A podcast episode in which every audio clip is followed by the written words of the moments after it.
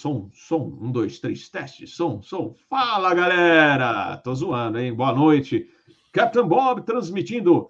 Tem gente que zoa, né, com o Captain Bob. Ah, porque você fala de São Judas, é verdade, perto da estação São Judas do metrô aqui em São Paulo. E, aliás, o Captain Bob estava meio zureta, assim. Falei assim: não, o Captain Bob tomou uma, não. É que eu voei de madrugada. Essa madrugada estava voando e fui dormir às 4h45 da manhã. Sabe por que eu estava voando? Porque estava transportando o Corinthians, meu. É o Corinthians. Fui buscar o Corinthians lá em Porto Alegre. Aí deu os parabéns lá pela, pela vitória em cima do Grêmio. Mas o mais interessante é que a tripulação inteira era de São Paulino. Incrível! mas foram bem tratados, hein? Mas beleza, pessoal. Boa noite.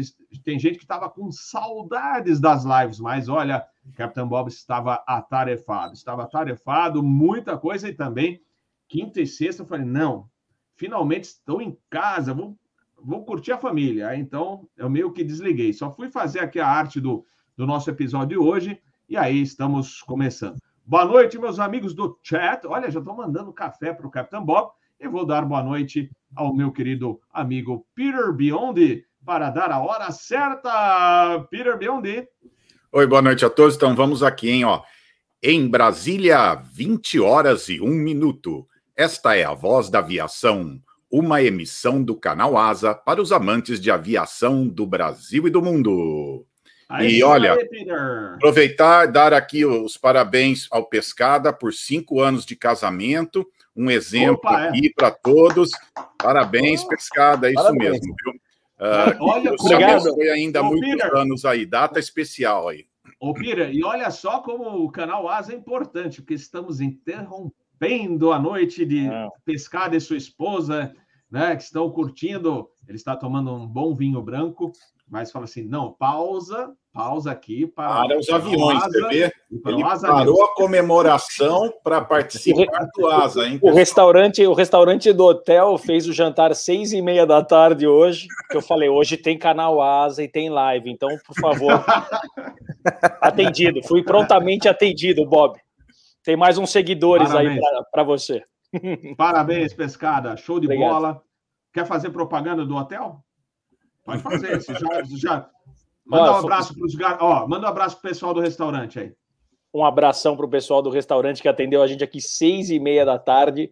Hotel Novo Hotel, rede Novo Hotel, coisa sensacional, muito bacana. Viemos passar aqui para comemorar mesmo cinco anos de casado. Está sendo um momento bem bacana aqui que você dá uma recarregada na bateria, né? Coisa que vale muito a pena, muito gostoso.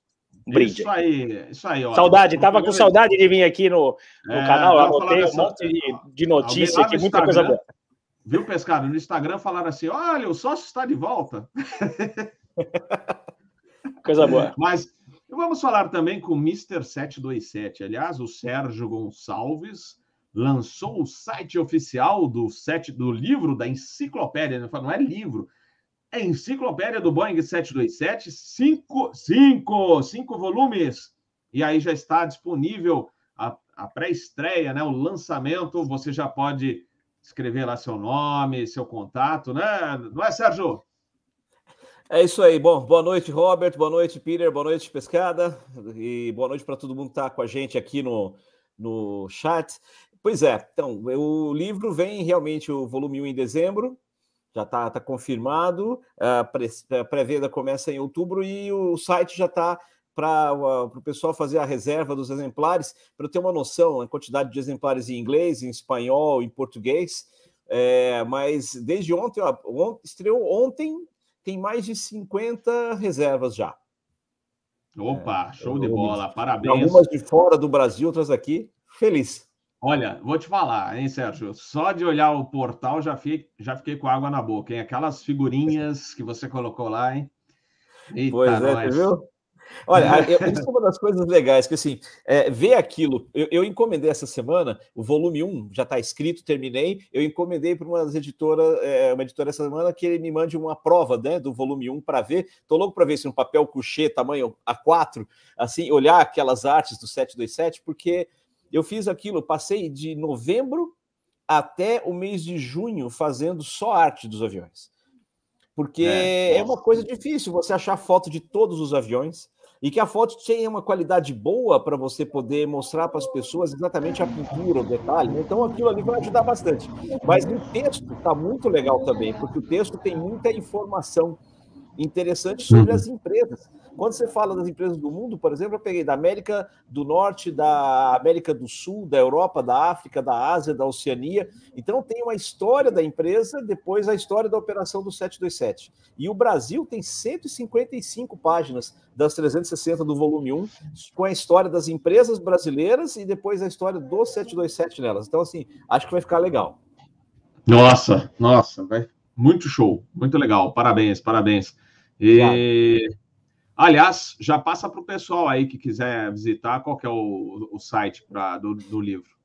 Maravilha. É, enciclopédia tem, tem dois sites, tem um para o pessoal do Brasil e tem o pessoal de fora, né? Lá de fora vai ser o enciclopédia com y, né? Ponto .com, mas o brasileiro é enciclopédia727.com.br. É exatamente como Aí, escreve. Anotaram? Depois a gente coloca, coloca na tela, Dino. Enciclopédia 727 .com.br, é isso? .br, para não ter problema, para ficar fácil. Muito bom. Ô, Peter Biondi, vamos começar falando aí da é a ida, né, que está chegando é, nos Estados Unidos. Você foi voluntário, né, no, foi no Katrina, e a gente está preocupado, pessoal de New Orleans, lá da Louisiana, é, eu estava vendo a previsão de, né, de TAF do aeroporto lá, com trovoada, chuva forte por muito tempo, né? muitas horas, e rajada com mais de 60 nós, né? Então é um, é um vento, é um senhor vento. Então a gente está muito preocupado. Espero que não aconteça o que aconteceu lá no passado. Você podia até comentar um pouquinho né, dessa passagem sua como voluntário. É, não, eu peguei, eu morei na Flórida, né? Acho que eu peguei dois ou três uh, hurricanes lá. Acho que um deles era o Charlie, né? Que eu, então mas é, é, assustador. Você vê os semáforos tudo virados, é, é, bem devastador. Mas eu, depois do Katrina, eu voluntariei com algumas pessoas, fiquei um mês lá naquela região, ajudando a limpar, arrumar, né? E é, é assustador. Você vê coisas assim, nossa, não acredito que vento tem essa força, né? De mover metal pesado, né? Mas era uma coisa bem devastadora mesmo. E, e eu lembro uma coisa triste, assim, que as seguradoras brigando com as pessoas depois, né? porque eles falam assim: ah, isso aí não é, não é, é causado pelo vento, foi o, a água que destruiu, né? Então sai todas essas brigas de seguradora, né? Uma coisa bem triste, né? Para quem às vezes não tem dinheiro para reformar uma casa, né? Mas eu vi lá a destruição ao vivo uh, durante o Katrina, depois um mês e pouco depois do Katrina. Mas é uma coisa assusta, né? Os aeroportos mexe, quebra coisa, leva um tempo para arrumar às vezes, falta mão de obra às vezes, né? Para para refazer as coisas, né? E atrapalha muito a aviação aqui nos Estados Unidos, né? Mas já os Estados Unidos já está com experiência nisso aí, já tem muita tecnologia aí, tem muita gente já com experiência para essas horas aí, né? Mas normal, né? Meteorologia, Aliás, meteorologia.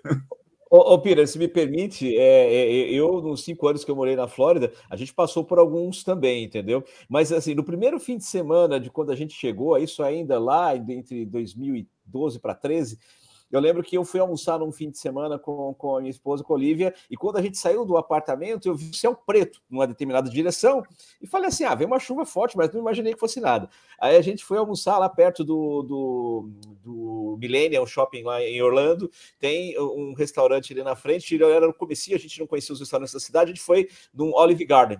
A gente sentou numa mesa próxima da janela, aí começou a chover forte. Eu comecei a ver a chuva, a chuva estava na vertical. Daqui a pouco eu estou comendo assim, presta atenção, a chuva está na horizontal. Eu falei, isso não é só uma chuva, né? Então, é, quem mora aí está super acostumado com isso, especialmente na Flórida, né? Exatamente. É, eu estive muitos anos atrás, né, tá, estava em Miami, chegando um furacão, e eu saí de Miami com o 777 da Varig, para vocês terem uma ideia como faz tempo. Mas é, é, é estranho né, você ver aquele congestionamento de gente passando primeiro mercado, fechando casa, protegendo casa, essas coisas, é meio esquisito. Mas, como você falou, Sérgio, o pessoal está acostumado. Agora também, uh, Peter, é um bom teste para o Biden, né? Porque a gente já viu no passado que o governo federal pisou na bola lá com o pessoal de, da Louisiana. Vamos ver se dessa vez é, o governo acerta, né? Faz a coisa que tem que fazer na, na hora certa. Né? Pra, uma coisa para o aeroporto que muita gente não percebe, fica muito detrito espalhado pela pista, né? Então é, dá muito trabalho limpar. Você pode pegar uma pedra, um pedaço de pau, num motor, né? Então, esse é um dos trabalhos mais é, difíceis, às vezes, né, para você fazer essa limpeza do pátio, das pistas, né? Um pedacinho de pedra ali fora do lugar, né? E, mas realmente aqui tá nem, nem comento a política aqui, né? Tá, tá uma situação muito difícil aqui, né? Mas é, não, nem mas, desanimar, nem vem pra cá. Aqui né? também. não é só aí não. Não, mas o coisa... É. Mas o, falando da, do furacão lá, que realmente de, demoraram para chegar do governo, isso que falaram na época, né, do furacão é, lá em New Orleans, é que realmente a ajuda chegou tarde, né? E, então, esperar que agora, dessa vez, eles estejam espertos. É isso que eu queria falar, é. que, é, como você falou, eles já estão mais espertos, então, esperar que realmente, se houver o pior, se acontecer o pior lá na Louisiana, que realmente eles estejam é, prontos e, principalmente, que o governo federal esteja atento a, a, essa situação, né? É essa a grande preocupação de todos, né? Isso Mas... afetou, as viagens, viu? Só para você saber, ontem caiu bastante hum. número de passageiros aqui. O TSA registrou 1 milhão 511 mil pessoas só passando pelo, pelos checkpoints, né? Uh, semana passada estava 1 milhão 965, né? Então já é a baixa estação chegando, né? Que voltaram as aulas, e ainda essa situação do, da, desse temporal aí também cancelou vários voos, né? Então ontem foi muito baixo, eles registraram um volume muito baixo de passageiros. Eu estava no aeroporto de Atlanta, assim, estava meio deserto, assim, alguns portões de embarque, assim, né? Então afeta o transporte aéreo também, esses temporais, né? Por alguns dias. Uhum. Bom, gente, então é isso aí. É, iniciamos o nosso bate-papo falando da situação é, preocupante né, da, da Louisiana. Esperar que o não aconteça o pior lá, que a gente já viu né, aquela vez na história, a inundação foi grave. Eu conheço New Orleans, fiquei muito triste ver da situação que ficou, né? O pessoal é, confinado. É, eu acho que é Superdome, não me lembro agora o nome, que faz muito tempo que eu fui lá, né? Que é aquele. É isso aí, no Superdome. E uma situação horrível, né? E eles têm um problema lá das barragens que romperam, etc. Então, esperar que não que eles tenham reforçado é, essas barragens e que dessa vez aguente firme. Bom, pessoal, e a vamos. Coincidência, só um detalhe, ah. coincidência, o, o, Davi Mendes fez uma observação aqui no chat agora que é, completam hoje 16 anos do Katrina. É. Uma coincidência. Exatamente hoje. Né? é. Uma coincidência que não é agradável, entendeu? Pois Vamos torcer é, para o melhor. É. é isso aí. Bom, vamos lá. É, essa semana eu estive em Fortaleza, vi esse 787 da Latam, é a Latam chilena, né? É, e o Juan, lá de Fortaleza, tirou essa belíssima foto que está na capa, né? Esse avião já saiu de Fortaleza, Fortaleza já está em Guarulhos para nacionalização. É, quem, deixa eu ver aqui se eu acho. Ai, ai. Pedro, grande Pedro Bonato mandou aqui. Olha, Captain Bob, é, é, já tem a matrícula brasileira reservada, Papa Serra Lima Alfalfa. Obrigado, Pedrão. E então já tem a matrícula. Ah, vai ser da pintura da Azul? Não, vai ser Latam. Ah, já mandaram. Ah, olha, bom, tem que ter uma paciência, viu, com alguns alguns amigos aí do canal, mas não, não vai ser pintura Latam mesmo. Inclusive, o copiloto que voou comigo essa, essa noite, acho que foi o último voo dele é, no 20. Ele vai fazer o curso do 777 e do 787. 787, o pessoal está fazendo simulador lá em Santiago, né? Porque a, a, a Latam chilena é que opera o 787, né? Então, eles estão fazendo simulador por lá. É, então, lembrando que os comandantes que vão ao 777, né, o 777, vão voar o 787. E também tem uma notícia essa semana da, do retorno né, da Latam para Barcelona. Aos poucos, eles vão começar a retomar essas operações, depende das fronteiras. Aliás, informam que o Captain Bob tomou a segunda dose da Pfizer Ei! essa semana. Então, já Bom. atualizei a companhia. Falei, agora a Captain Bob já está com a segunda dose em dia. Beleza. E, aliás, né, Peter, pessoal nos States, hein, vou te contar, ó, né, que tem pessoal que tomou só a primeira dose e achou que já estava bem, né? E eu tenho visto isso aqui no Brasil, né? Eu estou falando daí, mas saí hoje aqui, né, em São Paulo, cheio de gente na rua, sem máscara, tomando cerveja, ah, ah, aquela aglomeração. Falei, ih, olha, toma cuidado. Eu já avisei, lembra uma, avisei, uma vez que eu avisei? Olha, pessoal, não acabou. Então, vocês só tomaram a primeira dose, muitos aí. Então, lembrar que tem que ter a segunda dose. E a máscara não é assim para liberar geral. Então, vamos com calma, tá? Só um recado, vamos com calma que, ó, é, Alabama e Flórida estão assim, ó, de gente com Covid de novo, tá? Então, fiquem espertos aí. Mas vou começar pelo pescado. Pescada, você tem números para a gente? Tenho, Bob. Bom, boa noite aí a todos. Um prazer estar aqui com vocês aí já depois de algum tempo.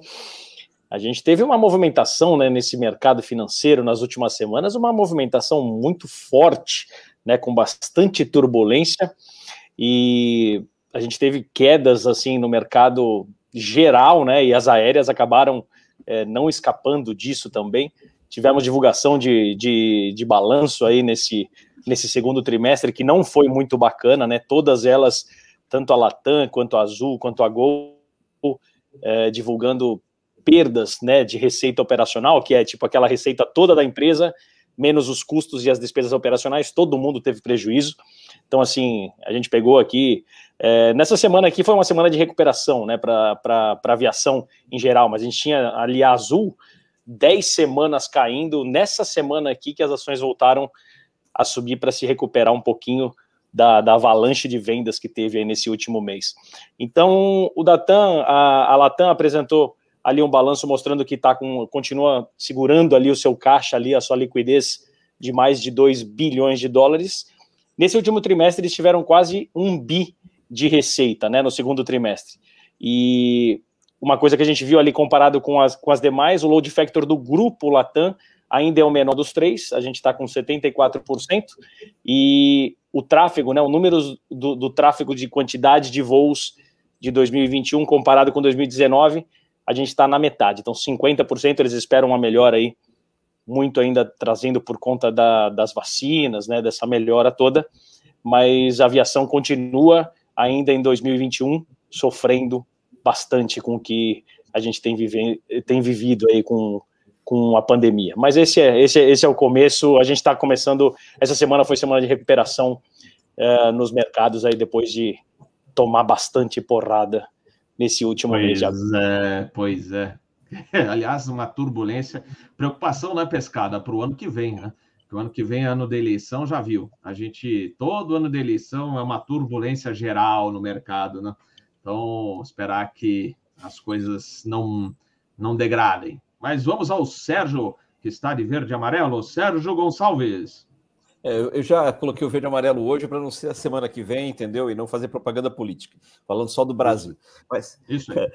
Enfim, o que o Pescada está colocando é uma verdade que você falou também no começo, é outra, o Bob. O que acontece é o seguinte: a questão para a aviação, o mundo está muito volátil. Você tem uma quantidade imensa de lugares que não tem a vacinação de uma forma adequada. Por exemplo, o mercado da Ásia, a Ásia está muito complicada. Vários países lá não estão com a, com a vacinação em dia, então a, ainda existe uma quarentena muito grande. Eu falo especialmente, por exemplo, Hong Kong, China, Singapura, Tailândia, o que você imaginar na Ásia tem problema e, e, não consegue. A Ásia é um mercado muito forte para aviação. A Europa está começando a voltar agora. É, mas a gente ainda, ainda tem uma série de restrições aí. Vamos ver como é que o Brasil vai se comportar. A vacinação aqui está indo bem, óbvio que a segunda dose é importante para todo mundo, né? E as variantes vão continuar surgindo se a gente não tiver isso. O que me preocupa, aliás, se falou do ano que vem, me preocupa um detalhe importante. Eu ouvi um comentário do governo que ó, vamos usar vacinas brasileiras o ano que vem, da, da Universidade de Minas Gerais, da Universidade de, daqui de São Paulo, uma outra. Isso é um problema sério, porque vacinas brasileiras não necessariamente serão aceitas para você viajar para o exterior. Isso para a aviação é um problema sério. Hoje, Alguns lugares ainda têm dificuldade para aceitar a Coronavac, alguns lugares ainda têm dificuldade para aceitar é, algum, algumas vacinas que nós recebemos aqui, e isso impacta né, no mercado da aviação e deve ser considerado pelo governo. Então, é um, é um ponto importante. Agora, a respeito da questão financeira, os reflexos disso, é, em termos de aviação, é, para o ano que vem, como você mencionou, o ano da eleição, ainda se torna mais complicado, porque é o seguinte: se você vem, é como um avião que perde um motor ou tem uma dificuldade qualquer. Se você está em voo de cruzeiro, e você tem um problema de motor ou qualquer outra coisa, você tem aí uma altitude inteira para trocar né, para aquela, aquela deficiência que o teu avião está. Agora, se você já está baixo, perto do solo, você não tem muita margem de manobra.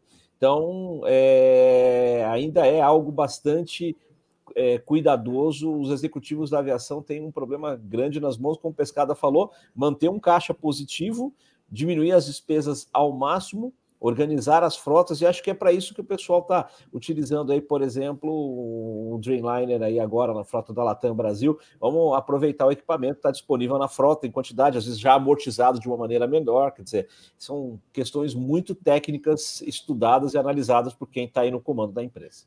É, não, é como você falou, padronização, apesar do 87 ser uma nova tecnologia, né, um, um cockpit é, um pouco diferente do 777, é, os pilotos podem voar os dois equipamentos, né?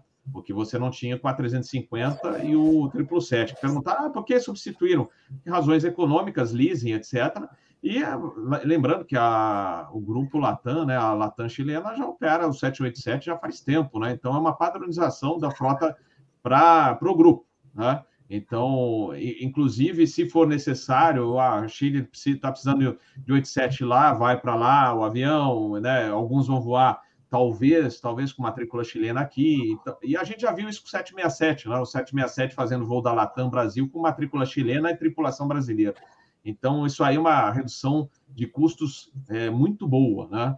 É, é, então, é por isso que houve essa troca. Perguntaram o número, eu já ouvi falar de 5, mas pode variar isso, né? 5787, mas é, é, é, esse número pode variar. E assim que a gente tiver a atualização, a gente traz para vocês aqui. Uh, Peter, gostaria de comentar? Ah, só rapidinho aqui, eu olhei a, a, o nível de contaminação aqui pelo mundo. Não tem nenhum país acima de 50 mil contaminações. Números de sexta-feira: a Índia é o maior com 43 mil, Estados Unidos baixou para 36 mil, chegou a 100 mil. Então já foi uma redução drástica. A Inglaterra ainda está relativamente alta, com 33 mil. E, inclusive, lembra que a gente comentou que acho que Hong Kong não ia deixar a Inglaterra, e a gente comentou, não, a coisa não está muito estável lá no, no United Kingdom, está com contaminação de 33 mil pessoas, né? Então tem muitos países ainda nessa faixa aí entre 15 mil a 30 mil, mas não está aquele absurdo que estava 100, 80, 90 mil uh, novos casos no mundo, né? E o que vai acontecer daqui para frente vai ser o que vai acrescentar no número de, de 2019 é pagar a dívida, né? Então, esse vai ser o custo adicional que todo mundo vai ter, né? A Delta vai concentrar muito em pagar a dívida, né? Porque tem, tem um, um monstro chamado juros composto que devora qualquer um, pessoal. Juro composto, uma das maiores armadilhas do mundo. Então, muitas empresas vão concentrar em tentar pagar essa dívida que eles têm agora o mais rápido possível, porque é, é uma coisa que se perde controle, e daí você pode ter os aviões todos cheios e, e mesmo assim não vai adiantar. Então, esse pagamento da dívida vai ser o novo desafio uh, daqui para frente, né? Ah, e... Bom, pelo menos do lado da FAA, eu acho que só com os passageiros indisciplinados você já faz um caixa bom, né? Pagando multa. é. ah, mas na realidade, a gente tem que lembrar uma coisa que eu comentei já em várias lives desde a época do auge da pandemia aqui. É, o mundo vai precisar de um novo plano Marshall. É. O mundo, entendeu? Para sair disso, porque hoje as economias são todas globalizadas. Não adianta que ele resolver o problema de um, entendeu? E deixar de lado para o outro. Eu acho que vai ter que passar por alguma, algum plano um pouco mais global de recuperação econômica. É, o que o pessoal está achando, inclusive, é como se fosse uma guerra. Né? Depois vem a bonança, né?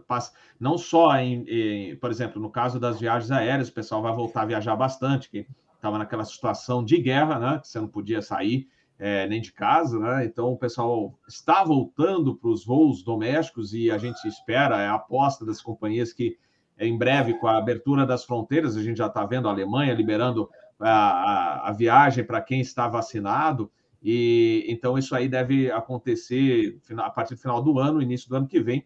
Mas é, tudo, né? Mudando, assistindo a aula é, de, de, de, inteligência artificial de, que, da, da faculdade agora, da pós-graduação, é, o professor debatendo diversas coisas, falando não só da vacina, que antigamente você levava cinco anos para desenvolver uma vacina, e agora, em pouco tempo, você já fez uma vacina. Lógico, como comentaram aqui no chat, ah, mas até a variante e tal. É, é, a gente já passou para H1N1, né, que também né, aconteceram é, os casos né, de, de, mutação, então deve acontecer, mas a gente espera que, se precisar vacinar de novo, a gente vai vacinando. O Inheco aqui, eu falo, já tomei três.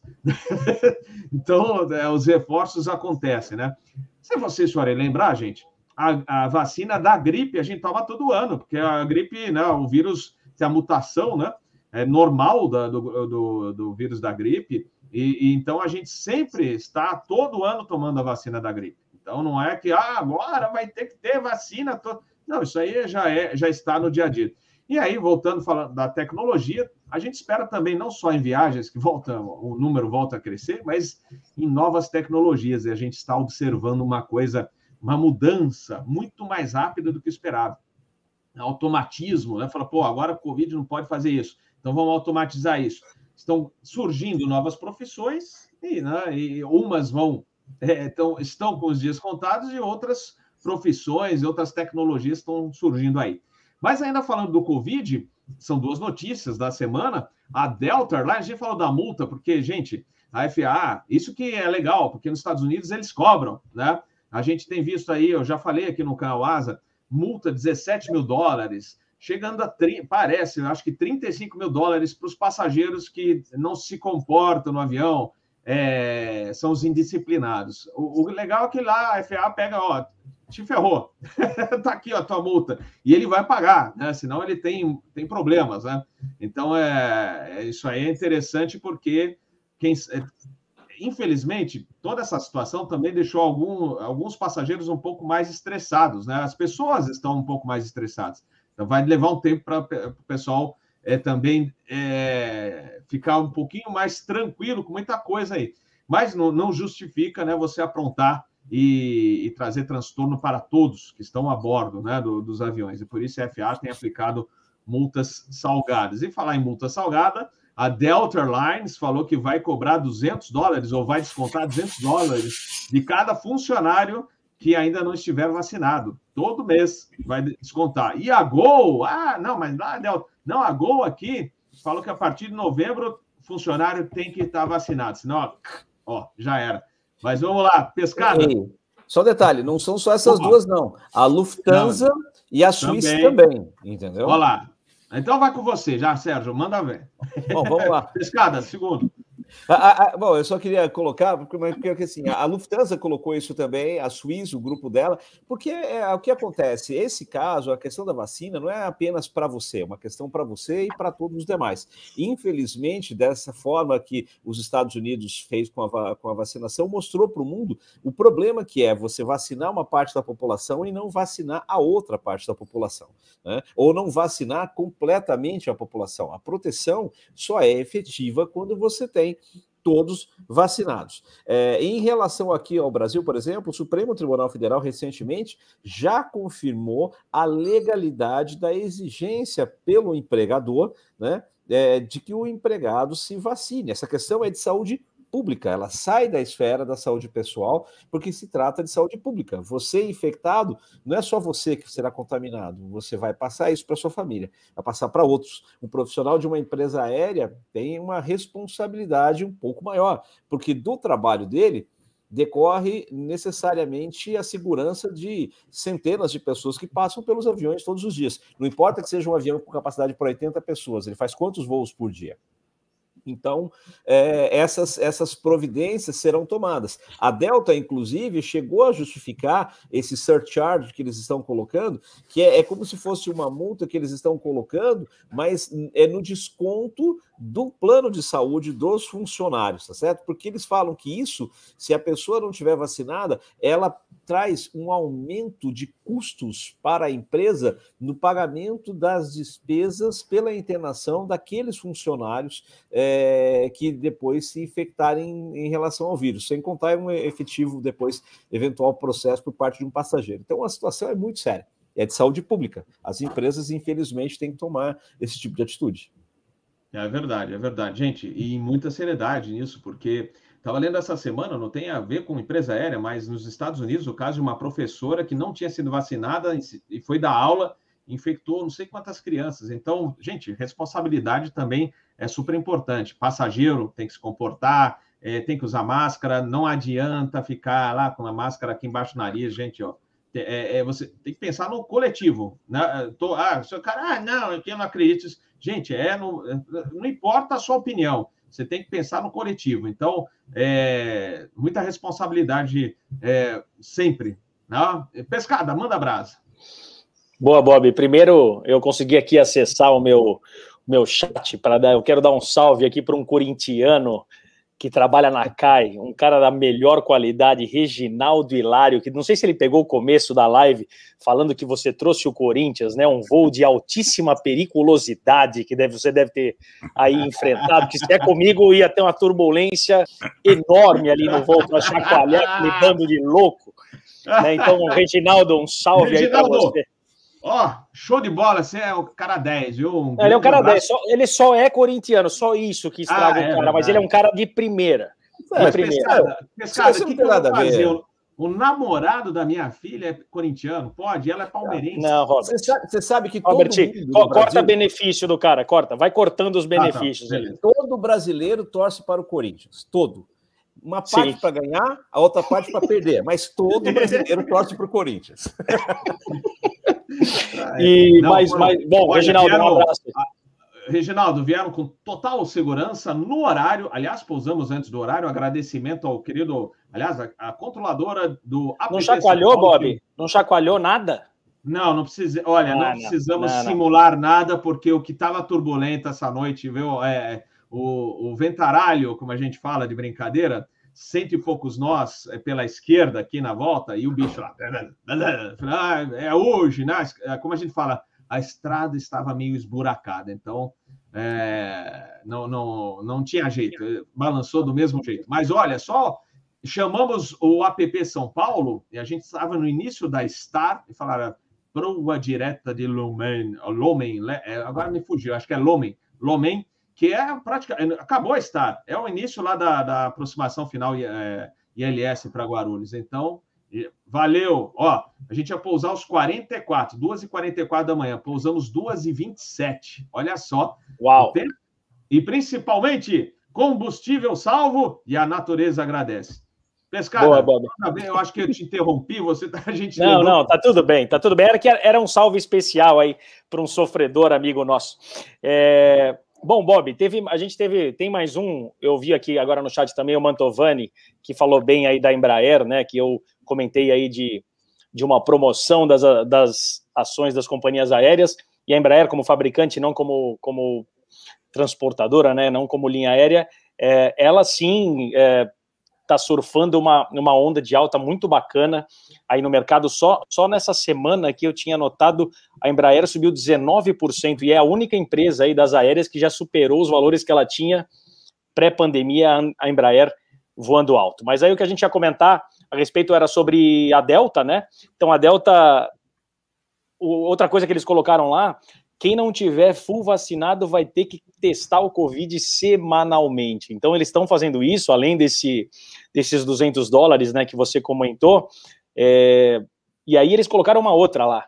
Após 30 de setembro, se o cara que não tiver vacinado contrair o vírus, ele não vai receber uma ajuda financeira lá que eles chamam de Covid Pay Protection, né? Que deve ser algum pacote ali que eles dão para quem tem o Covid, também não vai participar dessa ajuda financeira que é para incentivar o pessoal é, a vacinar mesmo. A gente pegou um dado aqui que eles, 75% dos funcionários já estão vacinados, ninguém quer pagar multa, ninguém quer pagar esses 200 dólares, né?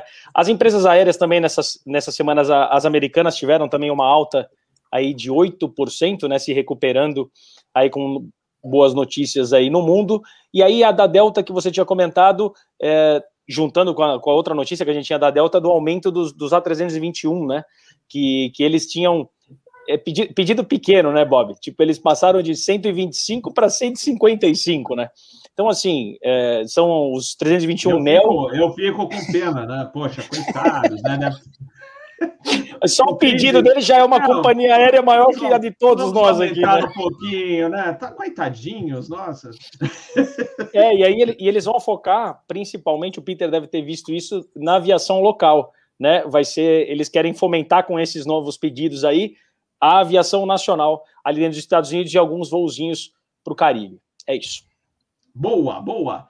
Peter, aliás, deixa eu dar só uma boa noite para o Dani, que está aqui, o Dani Glickmanas. Aliás, Dani, você tem um fã, que é o comandante Pablo. Eu vim ontem de extra com o Pablo, falou, pô, sou fã do Dani, cara, ele fala muito bem. Não, não só ele, todos, mas o Dani tem umas tiradas boas. Então, Dani é, falou, ah, dia todo mundo, pescada, pescada, você conhece o Pablo, né? De longa data também. Grande, Pablo, abraço. Eu acho que ele está assistindo aí, que ele falou, oh, tô chegando, vou assistir. Então é isso aí. Quem mais? Uh, Bop, Bop. Vamos lá, Peter, seu comentário.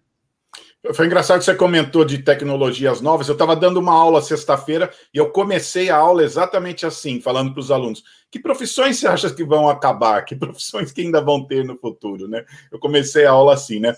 Mas só para comentar da Delta, né? Eu estava lendo no, no jornal local aqui custa 40 mil dólares para a Delta, em média, para cada funcionário que é hospitalizado mesmo com o plano de saúde e tudo, o sistema que é feito, a Delta acho que tem que pagar uma parte. Custa 40 mil dólares para a Delta ter um, funcionário no hospital. Então, é um dinheiro alto. Isso aí começa dia 1 de novembro. Então, tem tempo, não está nada assim, pressão em cima dessas pessoas, tá? E, e tem várias empresas, cada uma com a sua. É, é, é, como fala assim, a estratégia, né? Por exemplo, a Air Canadá vai colocar as pessoas de licença, ela não vai mandar embora, mas a princípio ela vai colocar o funcionário que não quer ser vacinado uh, de licença, né? E isso aí, exatamente, seria 200 dólares a mais que vai contribuir para o plano de saúde para diminuir o custo da Delta se alguém precisar ser hospitalizado, né? A Gol também está tá, tá tomando essa iniciativa. Pessoal, vamos lembrar que funcionários de hospitais têm que tomar muitas vacinas, né? Eles estão expostos a vários problemas dentro de um hospital, né? Então é normal. A gente tinha que tomar vacina de febre amarela, eu tomei, né? Tinha cartãozinho amarelinho, né? Então era normal. É, é o que, que o que, que, aconteceu, principalmente aqui nos Estados Unidos, nos lugares mais de caipira aí, é uma turma do, do caos que eles não só não tomam, como ficam divulgando para os outros que é ruim, sabe? Então, esse é o problema, às vezes, disso. Não é que a pessoa não quer tomar, ela não quer tomar e fica falando mal de quem tomou e fica pondo medo nas outras pessoas, né? Então, esse é o problema que está acontecendo aqui. Então, aquele, você sabe, pessoal de, de, de, de cidade pequena aqui que tem arma no porão, tem comida para 30 anos lá no. Eu conheço, eu já fui em casa de gente assim, pessoal. E esse pessoal é tudo o pessoal do caos, né? E eles divulgam essas coisas e assustam as outras pessoas, né? Mas isso é normal em empresas, uh, exigir certas uh, coisas de segurança, é uma área de segurança, né? Você vacina o seu funcionário para oferecer segurança aos passageiros, né? Nada mais lógico de, do, do funcionário que quer trabalhar nessa área uh, tá aí, né? E a proteção para ele mesmo, né? Mas então, só para saber de onde vem isso, né? Tem um, tem um grupo assim de cidades pequenas aqui, aquela turma do caos que acha que vai ter guerra nuclear, tudo assim, né? E eles põem medo em qualquer coisa assim e divulgam isso, né? Como se fosse alguma coisa de outro mundo. Mas como o Robert já falou, eu tomo vacina de gripe fazem 20 anos. Acho que só teve um ano que a vacina não funcionou muito bem, teve uma variação, né? E normal, né? Faz parte da, da vida do ser humano, né? Mas é isso, ó, já que o. Então vou entrar na notícia da Delta dos aviões também, que o Pescada deu, deu o gancho aí, agora vou ter que entrar, né? Então, é, só, só para lembrar, né? Eles têm 155 encomendas confirmadas a, de, do, do A321 Nil, né? Com opção de mais, de mais 70, né? Esse avião vai caber 194 passageiros, né? E aquela história, né? Muita gente achava, ah, não, o A321 não vai uh, substituir o 757, mas a realidade é que você pode adaptar várias rotas e o que a gente vê até agora é que o, o A321 Neo é uma boa opção em muitas rotas para substituir o, o 757-200, né? E eu vi um website perguntando, será que a Delta vai, vai optar pelo uh, long range ou extra long range? Até agora não optou. Então, isso está um pouco de mistério. Será que eles podem fazer isso? Nas... Eles têm 70 opções, né? E, mas, a princípio, parece que a Delta não quer usar esse tipo de avião em, em uh, single aisle long range, tá? Ela prefere ter um, um wide body uh, menor, uh, talvez seja a estratégia dela, né? Então, essa é a grande pergunta, né? Se ela iria comprar essas versões de long range do A321. Mas, por enquanto, parece que a Delta não está querendo entrar nessa é, história de avião long range, voos longos com um avião de, de um corredor, né? Então vamos ver, né? Então, só para entrar aí, né? Mas ó, só uma coisa interessante, né? A, a Delta ela vai instalar o In-Flight Entertainment System na, na própria Delta. Essa é uma, é uma coisa muito interessante. A Delta faz muita coisa, uh, eles têm um sistema de, de manutenção muito bom, que eu acho que a Azul talvez esteja de olho nesse tipo de mercado. Só para você ter uma ideia, você pedir um avião com Wi-Fi da fábrica é três vezes mais caro. A fábrica, a Delta instala aqui o Wi-Fi no avião, comprando os equipamentos, tudo bem mais barato do que vir de fábrica, né? Então, isso é um mercado muito bom que eu estou vendo aí. A Azul talvez uh, vai tentar ir nesse mercado, né? De fazer as coisas in-house, né? Muita coisa de manutenção in-house, né? Então, isso que a Delta vai também uh, levar vantagem nesse 321, que ela vai uh, pôr todo o sistema de entretenimento na própria empresa, em vez de pedir de fábrica, né? O que diminui também bastante o custo, né? Então, só esse detalhe importante, assim, a pessoa pergunta estratégias da Delta, essa é uma coisa muito boa da Delta, eles viram que sai muito mais barato você ter funcionários capacitados e fazer essas coisas na própria empresa do que vir de fora. É muito caro pedir certos acessórios, né, junto com o avião. Só esse detalhe aí.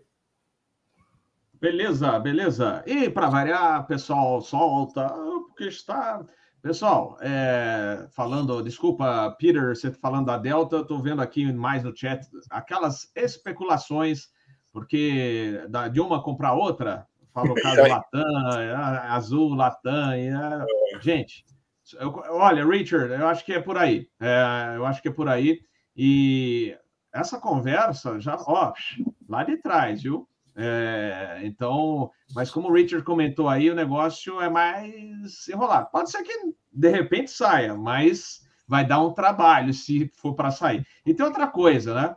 Eu acho que não vai ser muito bom para o passageiro. Já se comentou, já foi para lá, teve debate entre os deputados. Gente, é, quanto menos empresas, não é querer defender, ah, porque tem, quanto menos empresas, pior para o usuário. Né? A, gente, a gente lembra lá de trás, quando a Varig era só a Varig que pintava para o exterior, a Varig ou a Panam. Vocês lembram? Dessa, não, talvez alguns não lembrem dessa época. E a passagem era lá em cima. Né? Eu vou, Muito mais caro. Dou, dou exemplo hoje. É, eu é. tenho viajado, em épocas normais, estava viajando muito, além de viajar para a China, viajando bastante para o Canadá. Para o Canadá, você tem Air Canada. Basicamente, você tem o voo da Latam, mas eu tenho que sair daqui para Buenos Aires, depois Santiago, para pegar o Santiago, por exemplo, Toronto, ou passar pelos Estados Unidos. Mas os voos da Air Canada são caríssimos. Por quê? Porque direto, non-stop, Brasil-Canadá, só Air Canadá. Então, você entendeu? É, é, é, é matemático. É, depois a gente já viu, não, porque tem gente que é daquela torcida, não, que tem que ser isso, não sei o quê. Aí depois, pô, mas eu não consigo preço melhor. Aí depois fica lamentando, tá? Ó, o Giorgio, grande abraço, Giorgio. Giorgio, como é, amigo aqui do canal, do, é, também ele mexe muito com simulador de voo, é, tem o canal dele, o Charity Aviation. Aliás, ele está programando aí um, algo especial para outubro. Depois a gente vai combinar, né, Giorgio? E o Giorgio falando como é trabalhoso, tem muito passageiro espertinho baixando, né? O passageiro, o comissário passa, ele levanta a máscara, aí sai, ele baixa. Gente, é aquilo que eu falei já responsabilidade. Pense, não pense só no seu nariz, pense em todos, na, na coletividade. Né? Então é isso. Uh, uh, deixa eu só fazer um comentário. Eu vi um comentário do Jorge, aliás, um abraço para ele. Ele também colaborou com o livro do 727, com uh, uma parte específica para a parte do simulador de voo do 727. E ele fez um comentário aqui, né, para os comissários e mesmo para passageiros, não é só comissário. Um, um, você tem um avião de corredor único para voos longos é extremamente complicado, entendeu? Porque o serviço fica difícil, a movimentação de passageiros para banheiro fica complicadíssima. Mas é, essa compra do A321 aí é, pela Delta. Lembra a continuidade também da compra do A220 por eles, né? Que, que vieram também em grande número. Mais um capítulo da, da Airbus triunfando em cima da Boeing dentro dos Estados Unidos, né? E os aviões serão fabricados dentro dos Estados Unidos para evitar qualquer outro problema em relação a, a, a, algum surcharge, alguma coisa assim. E eu estava olhando o mapa de rotas que eles vão servir como o Peter falou, vão substituir o 757, já estão fazendo isso. O mapa de rotas é muito semelhante ao mapa de rotas que os 727-200 faziam para a Delta, que é depois rotas assumidas boa parte pelo 57 e pelos né, A320 também. Quer dizer, aquele tipo de rota de médio alcance me lembrou exatamente o mapa de rotas do 27 na Delta. E outra ah. também, né, Sérgio? É, para eu vi, eu estava vendo a idade, né, da frota. Isso é para renovar a frota, né? Então Sim. ele vem renovar a frota, melhora a economia, tudo que tem a, a frota média ali da Delta, desses mais antigos, é, 20, 20 e poucos anos, né? Então isso Exato. é bacana também, né? O cara vir com, com uma frota nova, né? É isso aí. Bom, uh, que mais? Deixa eu ver aqui. Daqui a pouco a gente já comenta mais. Eu não sei se eu falei com Daniel Gonçalves. Boa noite, Daniel. Daniel, que é colaborador também aqui é, do canal Asa na parte de safety, né? Da, dos episódios das lives do Fly Safe. O pessoal já também está cobrando. Ah, cadê o episódio da live de Fly Safe? Né? Então aproveita o letter e depois a gente vai marcar quando o Captain Bob estiver mais tranquilo com a escala aí para a gente fazer mais um, um Fly Safe é, do modo live, né? Ao vivo. Bom, uh, comentando mais notícias, boas notícias, dá quantas, né? Que Austrália, a gente vê que o negócio está bem complicado lá, mas já tem é, já temos boas notícias. Primeiro, né, 5 a 380 voltando no ano que vem, que a gente fala, Ih, não vai voltar mais. Né? Então, acho que são 5 a 380 e, uh, e o pessoal falando que o 50, o projeto 50 está de pé. Então, quer dizer, o 80 não deve operar por muitos anos, mas de qualquer maneira, sinalizam um investimento nos A350 e também os A380 retornando para o voo a partir do ano que vem. Peter Biondi. Olha, então, uma coisa interessante, a, a Qantas não tem muita opção, eles não têm muito avião, pessoal, avião de long, long distance, né? Eu estava olhando a frota dele de aviões de long distance, eles têm 20 a 330, a 200 e 300, e tem 11 Boeing 787-9, né? E eles não têm muita opção. Então, usar esse avião que já está pago aí, pelo menos em parte, usar o A380 nessa rota, é muito bom. É uma rota muito movimentada. Eu lembro uma vez eu pousando em Los Angeles, eu vi dois uh, A380 da Qantas em Los Angeles. É uma boa opção. Uh, que as pessoas gostam de ir de Los Angeles para lá, né? Mas eles não têm muita opção de avião de long range, é melhor pegar esses que estão parados, né? Mas ainda é, é para o futuro, né? Uh, para quê? Para 2022. Então, uma coisa que eu estava vendo interessante, né? Ele, o pessoal da Cantas faz todos esses anúncios bem depois de anunciar o prejuízo. Então foi muito engraçado. Então ele falou: bom, nós temos que anunciar o prejuízo de 1,24 bilhões, daí para deixar a coisa mais tranquila, eles vêm com essas histórias. Ó, oh, mas nós vamos voltar com com o projeto Sunrise, e nós vamos trazer os A380, mas foi mais ou menos, acho que para deixar um pouquinho mais bonita a reunião, depois de ter que dar a notícia que eles estão tiveram uma perda de 1,24 bilhões, né? Mas só esse projeto Sunrise também é, é, é não está nada definido. Eu achei que eles trouxeram essa história nesse momento, mas para a gente chama decoy, né? Em português, um, para tirar um pouquinho a atenção que eles estão com uma perderam 1,24 bilhões. Mas nem é o momento ainda para definir essas coisas ainda, viu? Mas só isso então, tá? Uh, eles têm o, eles têm encomenda, eles têm eh, encomenda do, do A321 XLR, né? Que é uma boa opção para eles lá, né? E então é isso, né? Uh, essas aeronaves Sydney Los Angeles é uma rota muito boa, e Sydney Londres, né? Então, de repente, o que, que eles têm? Eles não têm outros aviões para fazer na, na, frota deles. 11 787 vai dar conta? Acho que não vai dar, não, né? Então, de repente, não, é. tá pago, Mas tá essa, lá, essa rota aí fazer, que você né? mencionou. Fazer o avião voar, né? É, Los Angeles, Los Angeles e Londres via Singapura, né? É, então, realmente, se tivesse talvez o 4.7, mas é dá na mesma, né? Pararam os 7, são, quatro, são quatro motores, né? Mas é, de qualquer maneira, acho que é, o bimotor vem aí. Eu acho que a tendência depois é o 80 realmente parar. Né? Como a própria Emirates né, pretende é, vai voar todos aqueles A380, mas até um certo período depois vai substituir tudo, porque não dá, né? Quatro motores, infelizmente, né? Para quem é amante do 747, né? São aviões que, com o tempo, a gente vai ser mais difícil da gente ver nos aeroportos, né? Os cargueiros ainda vai, né? No 47 devem voar por um longo tempo, mas a 380, como não tem cargueiro dele, a gente é, não deve ver por muito mais tempo. Né? Como falaram aí, é, eu acho que foi o Lito, né, que falou no canal dele há muito tempo atrás que vão virar panela.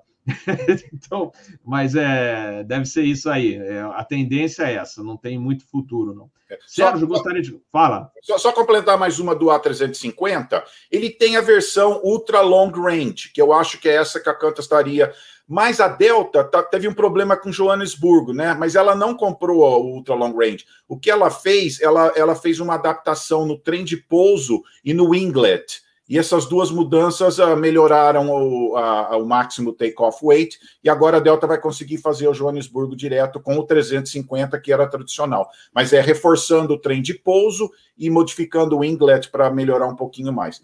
Mas a Delta não usa o Ultra Long Range, mas é, existe essa versão, a, a, Airbus oferece o Ultra Long Range, que seria essa que a, que a Qantas compraria, né? Só... Uhum. Pescada, gostaria de comentar? Sim, Bob. Uh, falando um pouco da Qantas, né? E aí o Peter brilhantemente trouxe os resultados né, da Qantas e você imagina, né? Você imagina assim, pô, o cara vem com um baita de um prejuízo desse e o mercado vai reagir muito negativamente, né? Pasmem, 21% de subida após a divulgação do resultado nessa semana pela Quantas. Então, assim, você vê que o mercado ele ele estava esperando algo muito pior, considerou esse resultado um resultado não tão ruim e as a, a, o valor da empresa, né, as, ações subiram mais de 20% nessa semana. O número que o mercado se atentou e gostou foi com relação à liquidez, que eles continuam com bastante liquidez ali de dinheiro em caixa, de quase 4 bilhões. E aí, uma comparação que eu quero trazer aqui para as empresas brasileiras, né? Que eles colocam lá o, o load factor deles, né? O quanto que ele tem de ocupação ali na doméstica. Eles estão com 58% das domésticas. Uh, é, 58% de ocupação uh, na operação doméstica. Aqui, no Brasil, a gente está na média de 80%, para você ver a, a dificuldade que eles estão encontrando lá fora.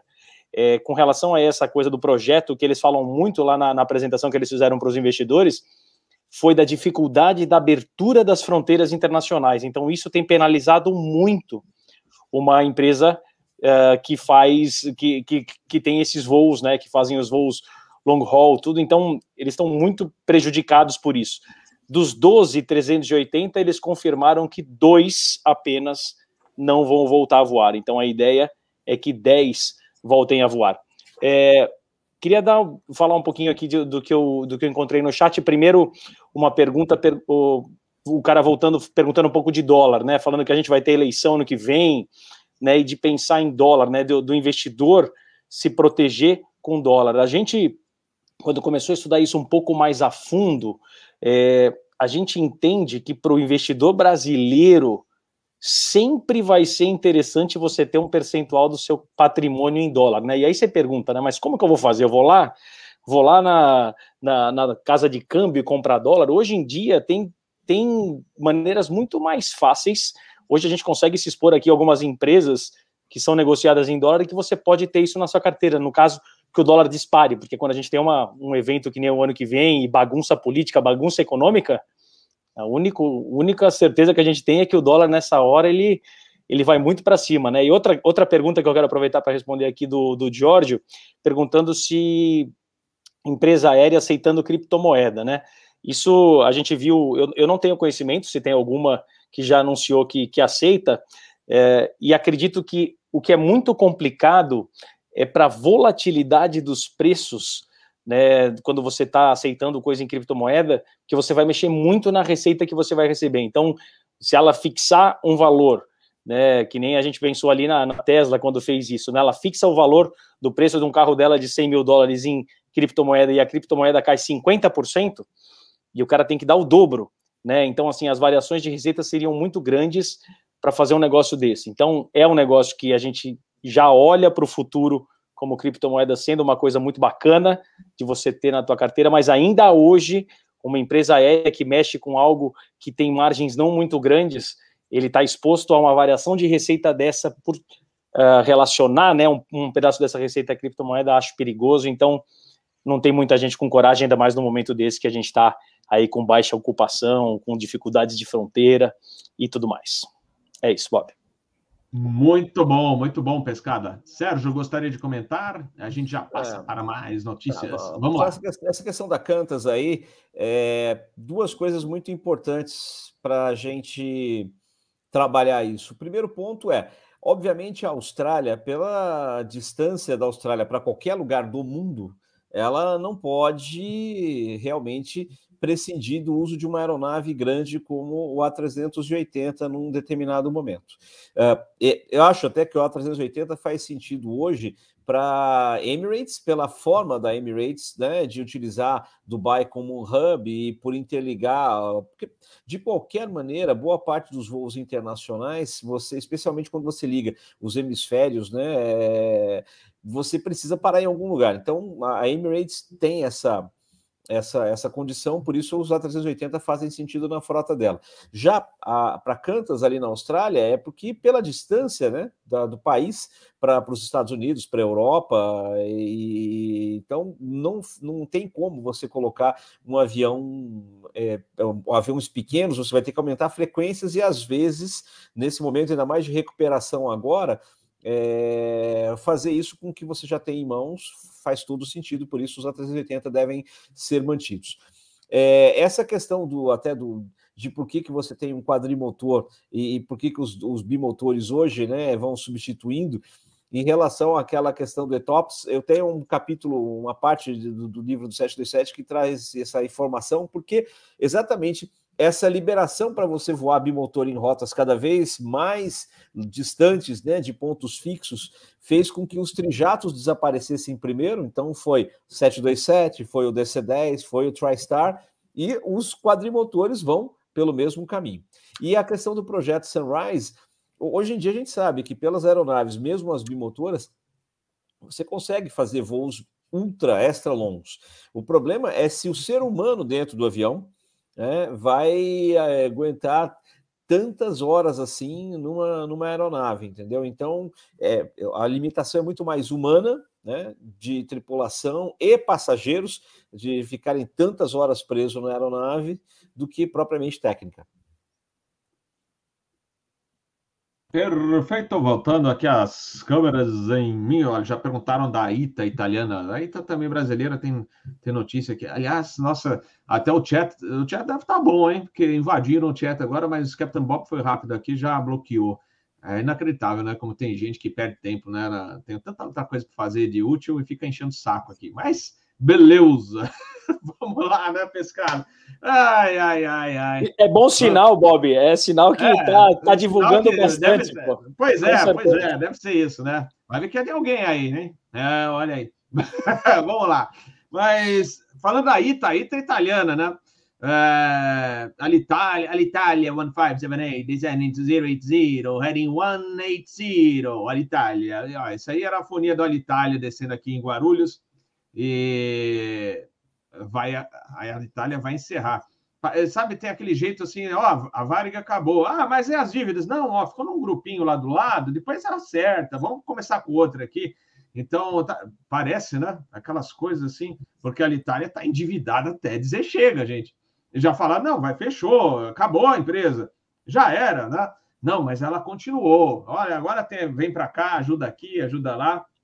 E a Itália continua voando, mas 14 de outubro parece que é o último dia e aí vai começar a ITA, uma coisa nova, né? Então aquelas dívidas da Alitalia serão esquecidas. Não, eu acho que não, mas serão difíceis né, de a gente arranjar. Talvez o, o Sérgio Gonçalves, que é, né, é advogado, né, trabalha com essas, nessa área aí, talvez eu falei, pô, como é que fica isso tudo, hein, Sérgio? A dívida da, da, Trabalha na área de maracutaia aí, o Sérgio? Ah, não, não. É, Sabe que eu não, sou advogado? Bem. Olha, você vê, o, olha, o Peter, o Bop já andou aqui fazendo comentários, você falou, ó, tá falando de advogado, e daqui a pouco a gente terá dois aqui, ó. Eu vou...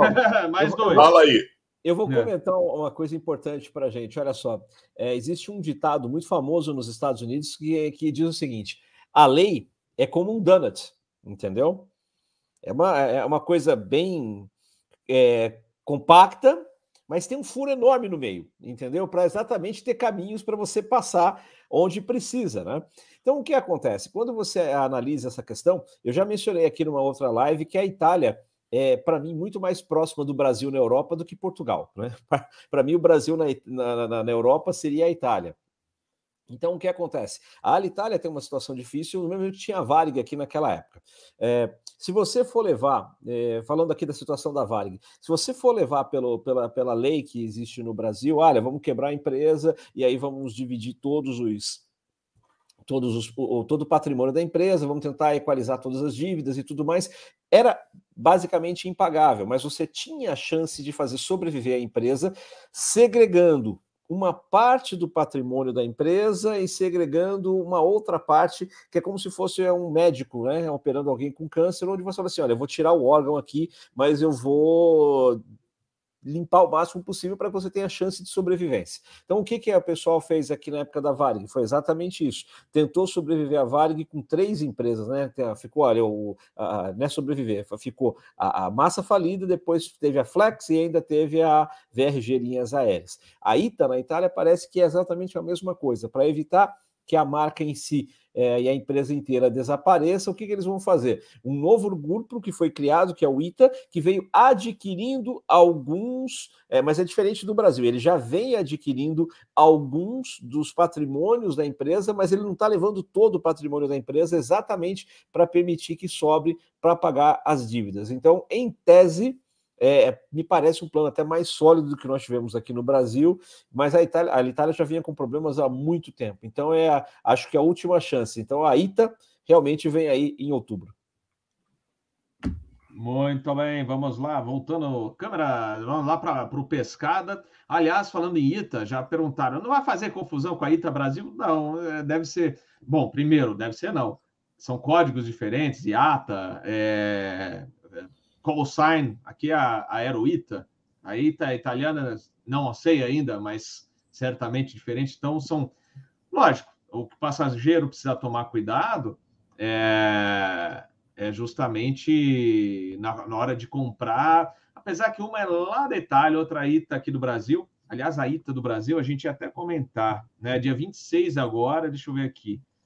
Uh, é, 100 mil passageiros e um milésimo voo. Parabéns, a ITA Brasil, né? Uh, foi fotografado essa semana um A319 sendo pintado já nas cores da ITA, que está vindo aí para fazer ponte aérea.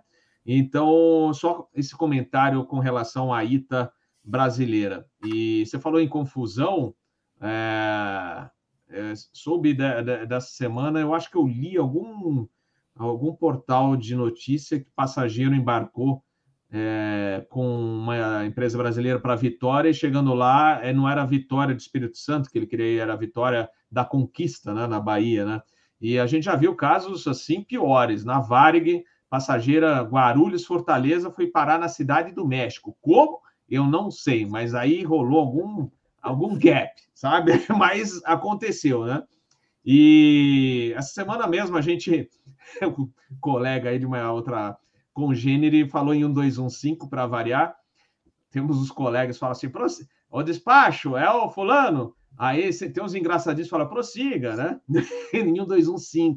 E aí o coitado passou a informação que um passageiro que ia para Goiânia embarcou para o Galeão. Então, e aí já todo mundo falando, ah, que coisa, que pena. Mas, bom, é, só comentando aí sobre o, um dos comentários do chat sobre ITA brasileira e ITA italiana. Pescada, volta com a ita italiana. Allora, adesso Vamos. é pescada, ecco, vamos lá. É, a notícia é triste, né? Porque tem algumas coisas associadas aí quando uma coisa dessa acontece, que a gente primeiro pensa que é, são nos funcionários, né? Então, a Alitalia, com 11 mil funcionários, a gente sabe que o governo italiano tentou salvar de diversas formas e, e, não conseguiu. E essa nova que nasce justamente no último dia de voo da Alitalia, no dia seguinte vem a ITA para ser é, essa empresa de bandeira né, da Itália. E aí a expectativa deles é contratar 3 mil funcionários. Então, se você faz uma continha simples aí, são 8 mil pessoas, 8 mil funcionários sem emprego. É uma notícia muito ruim. Né? A Itália tinha mais de, de 100 aeronaves ali antes da pandemia e a previsão da ITA é chegar a 52, ou seja, chegar a metade disso. É, então, não é uma notícia boa para a aviação, por mais que está surgindo uma outra, tem um monte de gente aí que vai ficar no chão, isso é ruim sempre.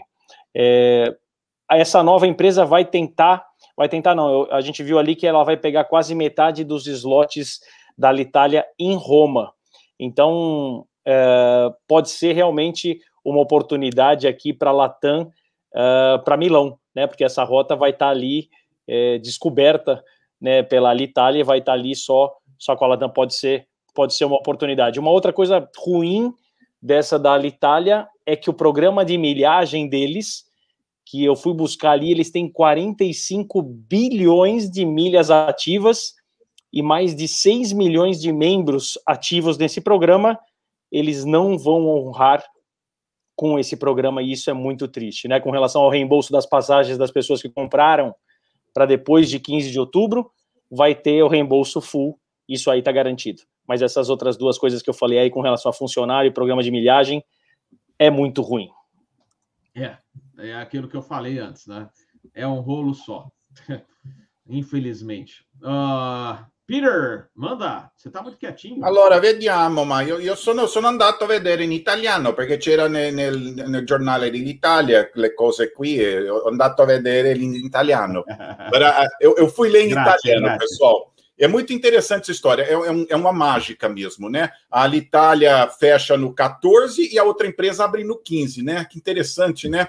É, é, é, praticamente é a mesma empresa disfarçada, né? Até o presidente é o mesmo, é o Fábio Lazzarini, que era top na Itália anterior, vai ser o CEO na nova empresa. É, é, é uma coisa muito interessante. E qual é a ideia? A ideia é, a Alitalia era uma empresa estatal, cabide de emprego, com muitas vitórias sindicais, salários altos, gastava muito dinheiro. Eu lembro um italiano que foi trabalhar lá em Guarulhos, era parente de um militar, morando em São Paulo, vida boa, não fazia nada no aeroporto, ia lá e vida boa. Então, era esse cabidão de emprego, salários altos, tudo. Então, não tinha jeito de resolver isso humanamente. O único jeito era, era maquiar, pegar isso, ó, vamos ter que criar uma nova empresa, ficar longe de todos os problemas anteriores, mudar toda uma filosofia, né? Mas eu acho que o principal era mudar uh, o nível salarial também, né? Essas pessoas vão ter que ser recontratadas tudo de novo, né? E não trazer, trazer, eu, eu, sei que é triste, perderam todas as milhagens, mas eles têm que começar do nada, né?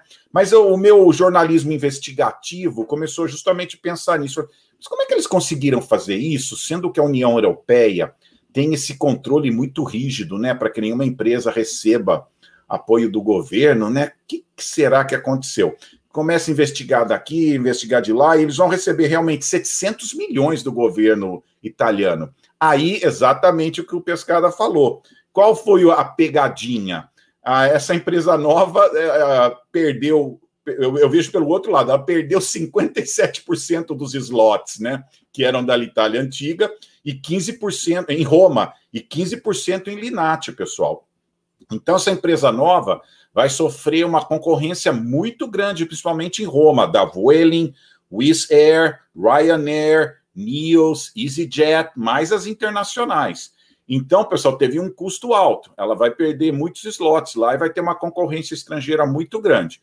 Quem fez isso, o pessoal da comunidade europeia, falou: Ó, oh, tudo bem, nós vamos aceitar aí a sua tramóia aí, mas vai custar caro, porque vamos ter que pegar uma parte dos slots e dar para outras empresas concorrerem, né? Então, essa foi a pegadinha de tudo isso, porque eu estava muito curioso, como que a comunidade europeia deixou esse negócio passar? Então, esse foi o preço pago, a perda de muitos slots em Roma e em Linate. Em Roma, pessoal, vai ser difícil. E e Linate também, é 15% das, das uh, perder as, as, rotas lá em Linate também vai ser difícil. Vamos ver, muita gente não está acreditando. Eles acham que vai ser a mesma Itália, uh, com um pouco mais de maquiagem aí, e acham que talvez não, não, não, não mude, né? Porque a cultura do italiano não mudou, entendeu? É só um nome diferente. A cultura empresarial vai ser a mesma. É tudo gente que vai vir com a mesma cultura da Itália. Então, pode ter problemas ainda, podem fazer sindicato, pode voltar todos os mesmos problemas que a, que a companhia antiga uh, tinha, né? O CEO é um cara muito bom, formado em marketing management pela Bocconi, né? Um cara muito inteligente. Vamos ver, torcer para que ele vai, mas o italiano não mudou, né? A essência de quem está lá não mudou. Então, vamos ver. Tem gente achando que. E olha, já rece... vão receber 700 milhões de euros e muito mais ainda. Parece que o governo italiano vai continuar pondo dinheiro. Tá vendo? Mudou e não mudou. É a mesma pois é, pois é. Ah, falando nisso, a South African também tá, está voltando. Pô, de novo, olha, gente, é, eu acho que é de alguém aqui do Hot Girls mesmo. and Boys. Hot Girls and pois Boys, é, Bob. É, pois é, olha só. É, é alguém do, do chat aí. Depois a gente vai descobrir quem que é. Deve ter atividade paralela, hein? Cuidado, hein? Bom, Pessoal sei, né? empreendendo, né? hein, Bob? É, pois é, grandes empreendedores. É, falando ainda do, do, passageiro chegar em lugar errado, é, tem a história na Transbrasil, né? O defunto que tinha que chegar em MCZ e mandaram para MCO. então vocês imaginam uh, o rolo que foi é, ele, o defunto tinha que seguir de Guarulhos para Maceió, é, Maceió e foi parar em MCO. Só que MCO é Orlando. E aí, aí ainda fizeram a piada. Fala assim, poxa, sempre foi o sonho dele. Desculpa. Defunto, do defunto conhecer a Disney. Bom, pelo menos depois do morto ele chegou aí. Puta, sacanagem. Mas... Eu, eu atendi um casal, eu atendi um é, casal aqui em Atlanta, o motorista de táxi me traz esse casal. Falou: você fala português? Eu falei, eu falo, ajuda esse casal. Eles iam para Atlantic City, compraram passagem para Atlanta. E chegaram aqui normal, desceram do avião, foram no táxi, a hora que deram o endereço do hotel, era em Atlantic City. O motorista botou alguma coisa errada. Eles compraram a passagem errada e, e já tinham ido para Atlantic City uma vez. Pousaram em Atlanta, nem desconfiaram que era a cidade errada. Eles eram de Salvador. Eu falei, ah, eu sou, eu sou de São Paulo, não vou perder a oportunidade de fazer uma piada com vocês, né? Poxa, eu vou fazer assim. E eles dando risada. E eles me escreveram depois que não contaram para ninguém da família. Eles ficaram com vergonha, não contaram e compraram passagem para a cidade. Essa tem, que, essa tem que esconder, essa para não ter que esconder. para ninguém da família. O Capitão Bob esconde uma. Agora, não faz, muito, não faz muito tempo, ó. Eu vou contar para vocês que acho que ninguém está assistindo, mas o Capitão Bob foi para o aeroporto errado.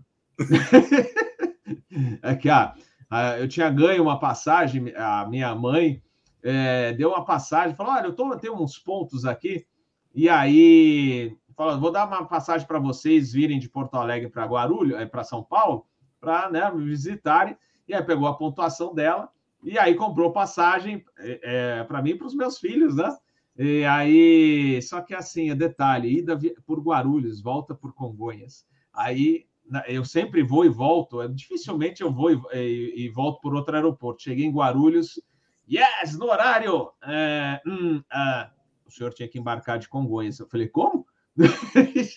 Perdemos o voo. Captain Bob perdeu o voo. Não faz muito tempo, hein? Então acontece, acontece. Mas vamos lá. É, tem uma notícia é, interessante, né? Porque a British Airways, a British Airways falou que vai deixar os, os voos de longo percurso de Gatwick, porque vocês lembram que Londres tem, tem, tem vários aeroportos, tem Luton, o principal lá é Heathrow, falei, né? belo sotaque, hein? Heathrow, tem o Gatwick, tem o Stansted, então, é, e tem o Luton também. Ah, e tem London City, então, tem vários aeroportos lá. E, e aí tá, ela está mencionando, a British, que pode deixar de operar em Gatwick com os voos de longo percurso. E, além disso, pode ser que não será British, será uma outra empresa com low cost nova aí que eles vão. Eles já, bom, já estão trabalhando nisso, nessa na, na nova low cost. Então, diversificando e até, é aquela coisa da, da crise, né? Do, do que a gente teve da pandemia, que a British sofreu, ainda sofre para caramba, e aí você tem que é, ter recursos, né? Ter planos B, né? Ou plano ou o plano B para você começar a arrecadar de um lado. Então, fala, bom, se a British sempre foi aquele top de serviço, né, os custos, né, a passagem não tão barata, né, você tem sofisticação tal, fala, bom, a gente tem que agora é, abrir uma, um ramo diferente, então vamos trabalhar com isso. Aliás, ontem mesmo, foi ontem, anteontem, estava comentando com o comissário do voo, falando, estava eu com meu amigo Romagnoli, grande abraço, Romagnoli, voando juntos, e, e aí a gente falando sobre Varig e Rio Sul.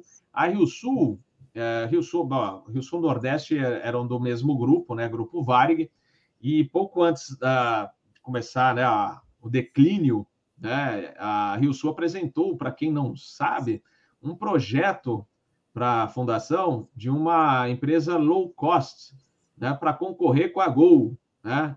Se não me falha a memória, seria a POP. Já tinha nome e seria com Airbus A319. Mas recebeu a resposta assim: não, descarta aí, porque essa empresa Gol não vai durar um ano.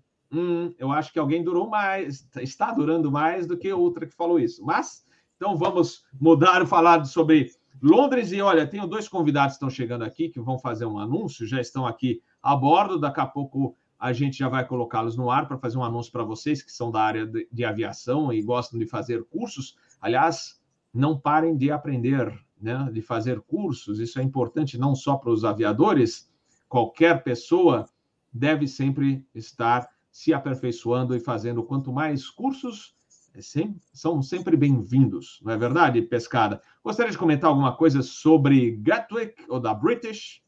Sim, Bob. Primeiro, essa, essa que você puxou agora da, do aprendizado, né? O LinkedIn hoje tem sido uma, uma, uma ferramenta que a gente acompanha muito ali os movimentos que as pessoas estão fazendo e me impressiona a quantidade de aeronautas fazendo novos cursos, buscando novas coisas, buscando aprender agora que está tendo muita coisa online, né? Então é um comportamento muito bacana e isso a pandemia trouxe para melhorar para as pessoas, né? Para as pessoas buscarem olhar para outras coisas, buscarem estudar. Isso daí é, é, sempre bom oxigenar, né? O cérebro é uma coisa muito bacana. Bom, com relação a British, né? Eles estão realmente ali saindo de Gatwick, que eles uh, que eles estão anunciando isso. O grupo IAG, que é o grupo que, que a British está inserida, é um grupo que sofre muito né, na pandemia por conta dos voos, né, por conta das fronteiras internacionais. Eles também divulgaram aí os resultados do segundo trimestre agora recentemente e a quantidade de passageiros que eles transportaram agora no segundo tri, comparado com o segundo trimestre de 2019, é de 22% apenas. E eles estimam que vai subir para 45 até o final do ano. Eles estão esperando que vai dobrar. Mas mesmo assim, olha, olha quanto uma empresa dessa sofre, né? O bom que eles têm ali, caixa, né? Eles mostram ali no, no, último balanço, eles têm 10 bilhões de libras, né?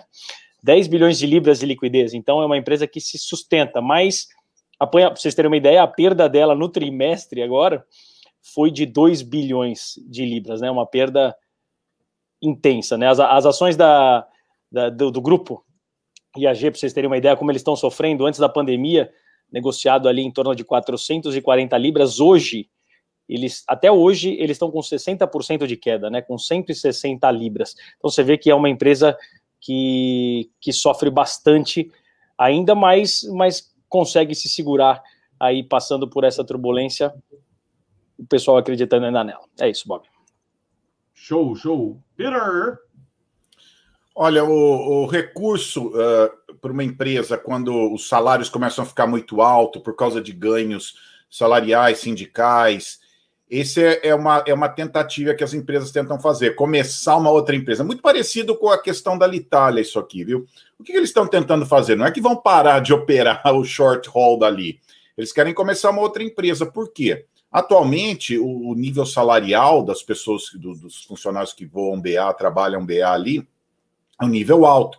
Eles querem usar esse recurso para é aquela história, começar uma nova empresa com uma estrutura é, é, salarial diferente, né? Baixar o custo, né? Porque eles sofrem competição lá, né? Com a, a eu olhei o nome aqui, uh, tem algumas, ah, com a EasyJet, né? Long haul, uh, short haul com a EasyJet, com a TUI que uh, faz charter lá, tem 96 destinos a TUI e tem a Wizz Air, né? Que também é uma baixo custo, né? Então fica difícil para a British Airways, em termos de custo, competir com esses concorrentes, né? Sendo que ela tem uma estrutura salarial muito mais alta. Então é a mesma artimanha que já outras empresas tentam usar. Vamos criar outra empresa que seja mais barato, pagar menos para todo mundo, ter um custo muito menor de operação. Mas não é que eles vão sair, tá? Eles só vão mudar a operação short haul para uma, uma nova empresa com a intenção de baixar o custo uh, da empresa, né? Então, vamos ver, né? É uma competição forte. A Vueling já voa lá, né? Uma outra opção, por exemplo, seria passar para a Vueling, né? Que é da IAG already, né? E talvez fazer ser Vueling, vocês tudo ser Vueling, né? Mas praticamente o que está por trás é, é, é, isso, né? É criar uma outra empresa com uma estrutura salarial, salarial menor, que é o que as regionais aqui nos Estados Unidos são. Por que, que existe a regional? Por que, que ela não é parte da grande? Porque ela tem uma estrutura de custos salariais uh, muito menor, né? Então, ninguém quer que ela vire uh, parte da empresa maior, porque daí você vai ter que pagar o nível salarial de, da empresa maior, né? Então, então é isso aí, né? É uma artimanha para baixar o custo. Valeu, valeu, Sérgio. Algum comentário? Nada que a gente já não tenha visto antes, mesmo nos Estados Unidos. Todas as grandes majors aí nos Estados Unidos fizeram isso também. Né? O custo, em determinado momento, você vai crescendo, vão passando os anos, as décadas, as empresas têm um, um sindicato muito forte operando dentro delas e aí acabam ficando anacrônicas sem condição. Todas as grandes fizeram isso nos Estados Unidos também. É, do jeito que a coisa vai, é esse problema agora, como a gente tem uma crise financeira muito forte, que já vinha e agora se tornou ainda absurda pela questão da pandemia. Algumas empresas já tinham problemas antes, mas agora pela pandemia ficaram com situações muito mais drásticas, acabam tendo de recorrer a algumas atitudes desse tipo. Inclusive, mesmo na Inglaterra, já, já se espera que haverá uma grande resistência do sindicato né, em relação a você fazer isso. É aquela hora, Robert, como eu falei agora há pouco em relação à Itália, mais ou menos como o médico operando um câncer. Você tem que entender. Você quer manter a integridade daquilo ali e você está correndo o risco de que o paciente morra, que a empresa não sobreviva. Você quer que, que a empresa sobreviva, cortes terão que ser feitos. Alguém vai perder, né? E aí é saber qual é o mal maior e o mal menor. Valeu, valeu, Sérgio. Bom, vamos lá. Antes da gente finalizar aqui o Asa News, eu queria, como eu falei, mencionei agora há pouco, a gente vai anunciar um curso muito legal. Já vou colocar na telinha, estou colocando a nossa, os nossos convidados de hoje. Alessandro Lender, aliás, Lender, é, faz tempo que você estava para aparecer aqui, só não, não tinha o horário certo. E o comandante Sérgio João Mourão, muito Boa noite a vocês dois, bem-vindos ao canal Asa. E vamos fazer o, o anúncio. Né? Primeiro, uh, o Alessandro, se apresente, depois eu passo uh, ao Mourão aí para você se para ele também se apresentar e depois gente, vocês podem anunciar esse curso que é tão importante para o pessoal da aviação. Boa noite, boa noite, o Capitão Bob. Está escutando bem? Afirmo, 5 barra 5. Isso. É um prazer estar com, com você aí, nas suas, como seu passageiro, né? Peter Biondi também, prazer. Pescada e Sérgio Gonçalves. Eu estava escutando aí sobre a, a, as companhias aéreas né, de fora, a dificuldade que elas entendem né, para se manter e fazendo uma reflexão como que é aqui no Brasil, né? nem, nem, nem se fala. É, então, eu, eu sou formado em administração de empresas e formado também em direito. Sou vice-presidente da Comissão de Direito Aeronáutico aqui da OAB-MG e autor de dois livros que nós fizemos, Direito Aeronáutico Puro, né? o Direito Aeronáutico o Direito Aeronáutico para Tripulantes, que até mandei com você e fiz junto com o Sérgio Mourão. E eu estou aqui hoje para poder é, a gente já está implantando essa cultura aqui no Brasil de, da questão de implantar a formação acadêmica dentro da é, aviação que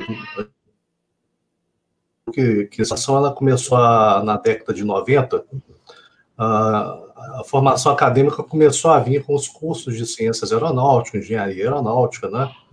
Mas o direito ele ficou um pouco assim é, distante devido a pouca talvez familiaridade que as pessoas tinham é, com as novas leis que estavam lidando, então, assim, a gente dependia muito do departamento jurídico das empresas, né?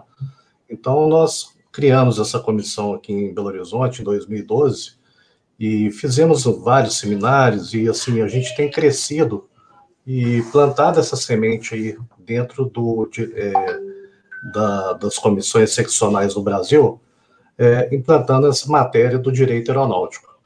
É, você fala assim, era só para advogados? Não.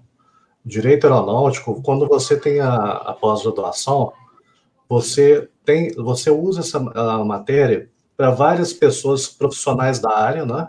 Que é uma, o direito aeronáutico está chegando muito forte agora e a gente é, resolveu agora criar uma pós-graduação em direito aeronáutico com várias pessoas que são do meio. A gente sempre considera as pessoas do meio muito importantes para participar conosco.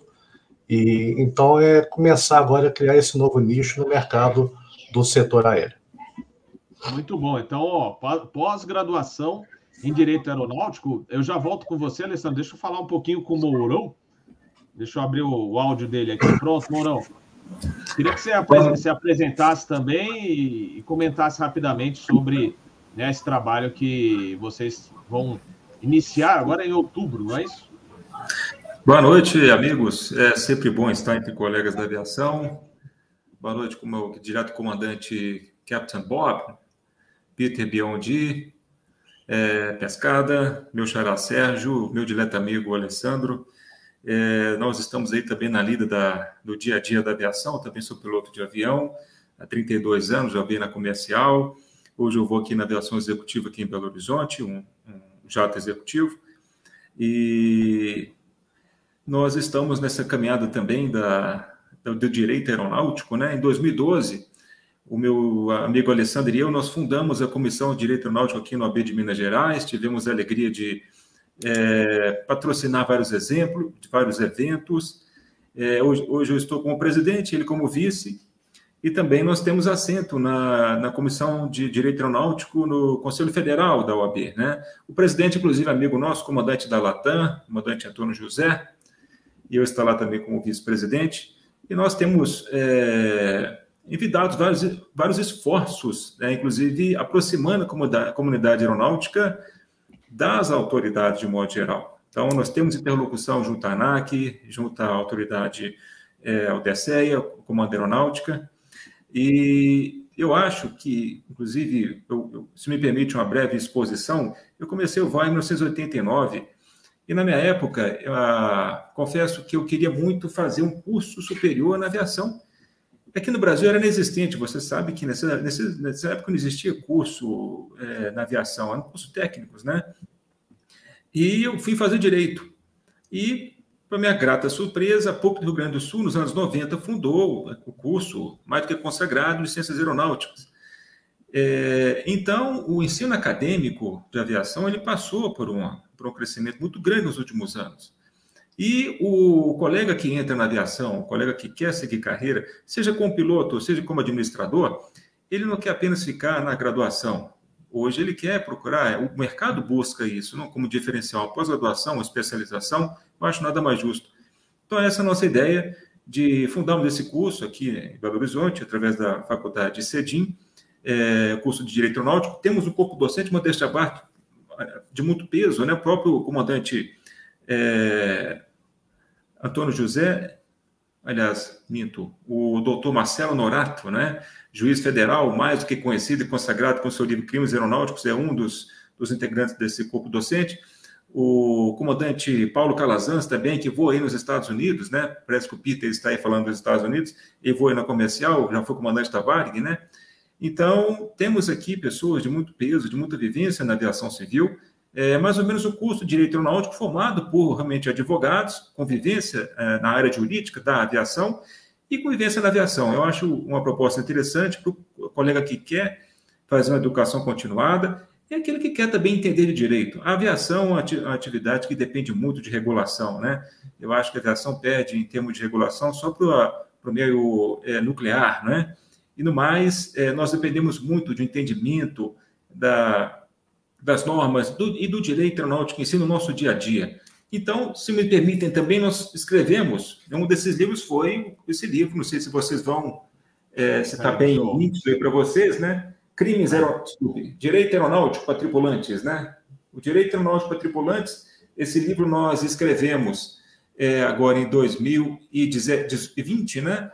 E ele foi publicado agora em 2020, editora De Plácido, é, e é um livro escrito por é, pilotos para pilotos, né? Um livro escrito é, por mim, Sérgio Mourão, pelo meu amigo Alessandro Lender, Antônio José, comandante da Latam, Marcelo Norato também tem um artigo nesse livro, e o Paulo Calazans. Então, nós tratamos aqui de temas do dia a dia de quem voa, é, temas que envolvem responsabilidade civil do comandante, é, temas que envolvem é, essas questões muito polêmicas com passageiros indisciplinados, né, que entra na, na seara, inclusive criminal do direito aeronáutico. Eu tratei de autodifração, né, o processo administrativo de autodifração, de multas, fiscalização rampa, com procedendo a rampa, como quais são os direitos e deveres né, de um tripulante do modo geral. O Alessandro entrou com a parte de, da, da, história da aviação civil, um artigo muito bem escrito, e o comandante Paulo Calazans com as instituições internacionais da aviação civil. Então, um livro escrito é, por quem é da aviação para quem voa, para o dia a dia, com uma linguagem muito é, acessível, não é aquela linguagem rebuscada do mundo jurídico, né? E também um livro Direito Aeronáutico que nós escrevemos, foi coletando de, de mais de 19, 20 artigos, né? Escrito por vários profissionais da, da, da aviação e até mesmo policiais federais, delegados federais, juízes, promotores, mas todos com um tema em comum, que é falar do direito aeronáutico. Então, são duas opções. É, nós tivemos a, o apoio da editora De Plácido, que publicou o nosso livro. Eles podem ser encontrados aí na Amazon ou no, no, no próprio site da editora. Então, acho que o momento, como o Bob falou muito bem, é o momento de estudar, aproveitar essa pandemia com as escalas reduzidas que nós estamos tendo, né? E fazer uma educação e, e, e continuada, uma especialização que eu acho de muito bom grado e com certeza vai pesar no currículo e principalmente no dia a dia. Muito obrigado. Vamos, vamos passar para o pessoal, então. Quem, quem que já é, é aviador, é, ou mesmo ainda não é aviador, ou já está querendo se especializar na área e já tem né, o curso superior e quer fazer essa pós-graduação. É, como é que faz a inscrição? Vai ter a distância ou só presencial? Isso, eu prefiro o Alessandro, que está mais a par disso, né, Alessandro? Você que é o coordenador específico da, dessa questão aí, eu acho que vai poder tratar melhor desse tema, o Bob. Manda ver, Alessandro. Capitão Bob, é, eu vou até mostrar um outro livro. Esse foi o primeiro que nós fizemos em 2018. Só um minuto. Uhum. Deixa eu ver aqui, ó. Vamos lá. Esse livro aqui, ó. Uhum. Ele tem até uma carta, né, de, de aerovia, né, das firmas. Uhum. Tá dando para ver direitinho? Sim. Esse foi uma coletânea de. É, são 33 autores que eu fiz a. Eu e o Sérgio Mourão, nós tivemos o cuidado de do Juliano, doutor Juliano Veloso, de fazer uma, uma é, classificar cada pessoa aqui como pessoas é, da aviação, né? Então, os juízes, é, tem é, comandantes que escreveram. Então, é um livro também bastante interessante. Bastante interessante. É, a pós-graduação, ela chama CEDIM, né? Pelo, é, a graduação do, de uma faculdade de Direito, onde você pode uh, fazer a pós é, para todos os profissionais da área formados na é, graduados na área de administração, engenheiros e profissionais, enfim, é, pilotos também podem fazer. A pós, ela tem uma duração de 10 meses, tá? São 10 módulos e está tendo uma procura muito boa devido ao fato de ser uma pós à distância. E também o nosso corpo é, docente serem pessoas é, profissionais da área da aviação. Então, assim, a gente tem vários professores já muito bem renomados aí no mercado, e sendo à distância, a gente está partindo para esse, esse módulo, né?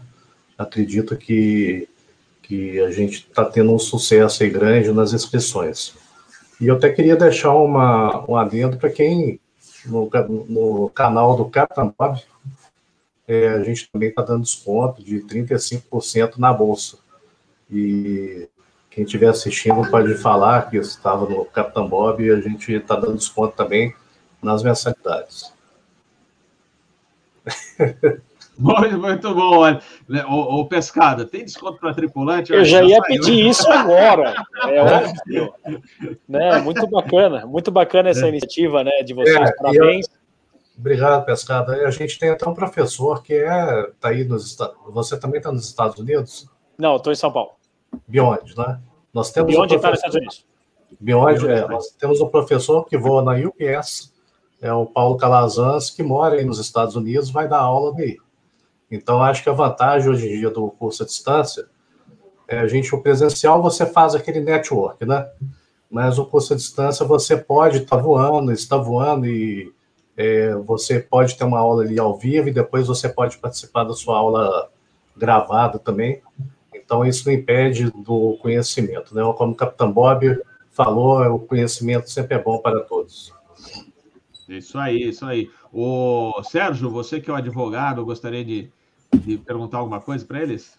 Não, na realidade, eu já estou aqui na página do Cidinho dando uma olhada e devo fazer minha inscrição. Então depois eu vou colocar. Olha aí, olha aí. Já boa, tem, boa. Já tem um aí, entendeu? Aproveita o desconto, Sérgio. Aproveita o desconto, o cupom aí. Pois é. é. Cupom do Capitão Bob aí do Asus. É isso aí, ó, galera. Ó, quem está no chat, ó, corre lá. Eu, eu vou falar, eu, eu, vou, eu vou entrar na próxima, porque eu já estou fazendo é, a distância, a, agora a minha pós, a MBA, na realidade, em administração. Não tenho como fazer e ainda tem uma outra prova para fazer aí também.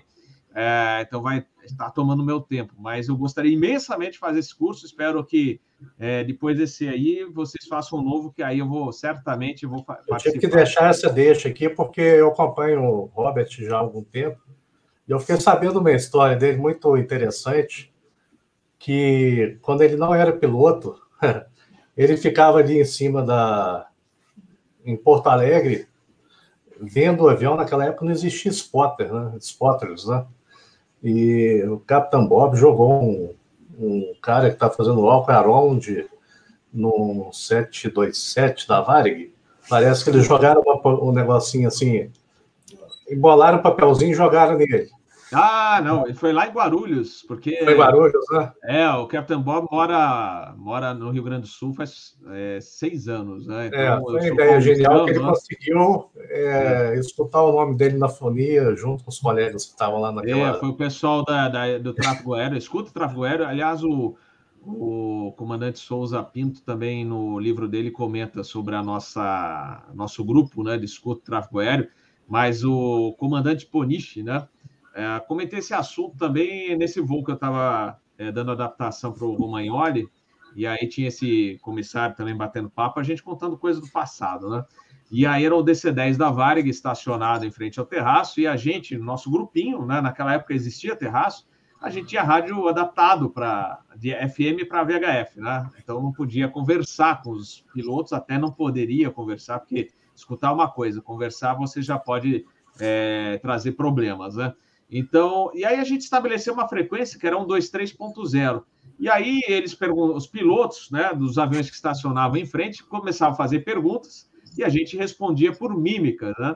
E, e quando não dava para responder, a gente escrevia o bilhete, amassava o papel e jogava no pátio. E aí o mecânico ia lá, pegava e levava até o cockpit, né, para a gente é, conversar. E num desses, é, num desses episódios foi o comandante Ponite é, do DC-10 da Varig, né? Ele falou assim: ah, então, ó, fiquem aí na escuta em 1230 que eu vou fazer um negócio legal. E aí, todo o acionamento do motor e a decolagem, ele deixou a frequência pelo VHF2 aberta para a gente escutar. Então, você escutou V1, Rotate, tudo que está acontecendo no cockpit, ele deixou aberto para a gente escutar. Grande comandante Ponite.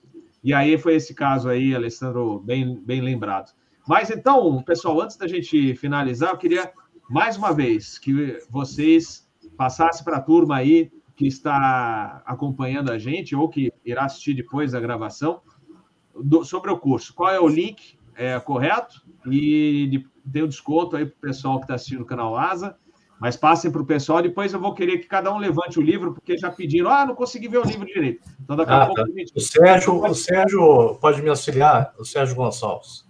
Pois não. Deixa eu, peraí, deixa eu, deixa eu colocar primeiro essa capa aqui, ó. Peraí, deixa eu lá. Primeiro essa, olha lá. Como é que eles adquirem esse livro? Tem, tem livraria ou não? Ah, capta, é, capta, o, é, adquire pela, pela editora De Plácido, que é www.deplasto.com.br, o Direito Aeronáutico para Tripulantes. Esse livro aqui, ele, são, ele é 850 páginas, tá? Vixe. É, aqui, ó. Olha o tamanho. Isso aqui é a noção que a gente está tendo, o tanto que a aviação é importante, e nós temos que divulgar. A gente não pode, a gente tem que passar a mensagem, talvez, às vezes, através de um livro, né? Então, hum. é, tem muitos assuntos aqui dentro do, do direito. Tem tudo é, na mesma, mesma editora, né? Posso fazer um comentário aí?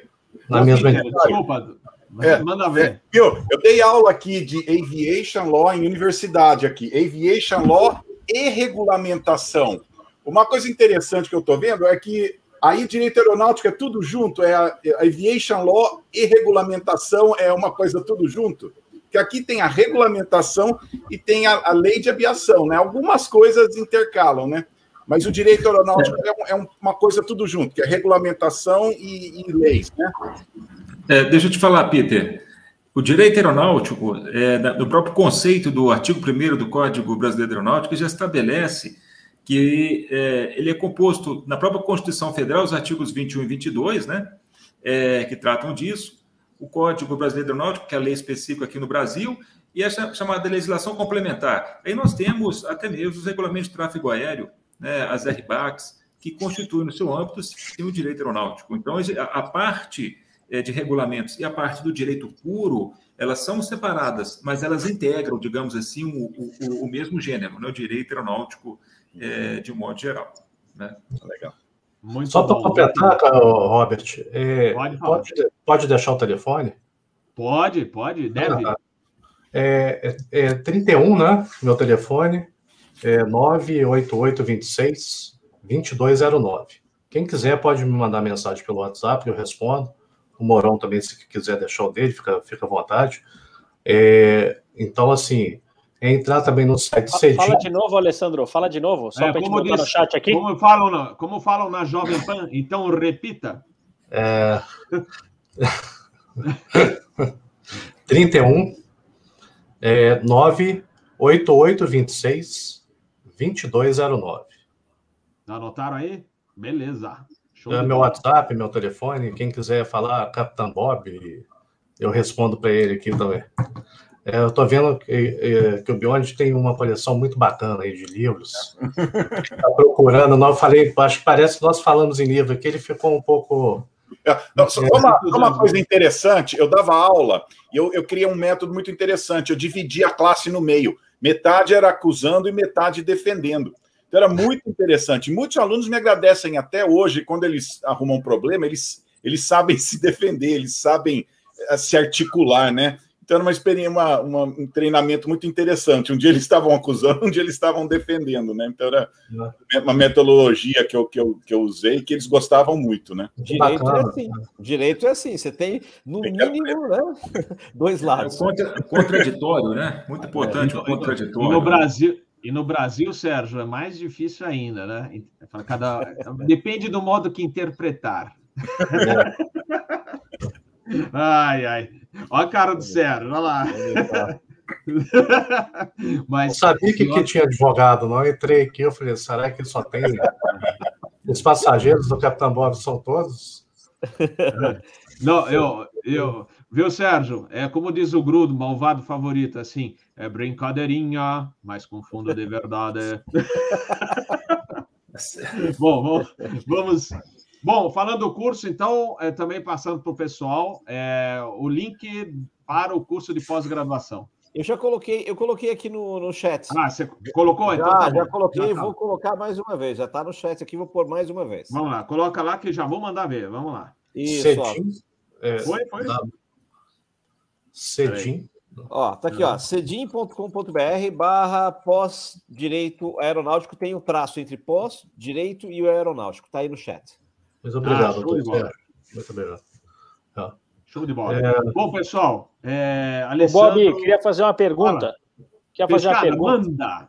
Manda. É, tanto para o É uma Alessandro ordem. quanto para o Sérgio, é, direito aeronáutico, né? E aqui a gente, o nosso público aqui que, que assiste a gente, tem piloto, tem muito comissário, né? Como eu tenho uma, uma esposa aqui que foi comissária, a gente é, queria saber se é indicado só para quem é aviador ou para aeronauta, ou é, porque você disse, eu acho que uma coisa que que separa muito às vezes a gente do direito é a linguagem, né? Uma linguagem mais pesada, assim, que o cara fala, putz, acho que isso não é para mim. Queria que você falasse um pouco se a linguagem é uma linguagem que o cara que não é especialista, né? O cara que se formou em, em administração, né? Que não vai ter uma noção dessa, e se também o público dentro da aviação só mais focado em aviador ou não, ou você abraça com isso dá para abraçar outras, outros profissionais da aviação para fazerem um curso como o de vocês.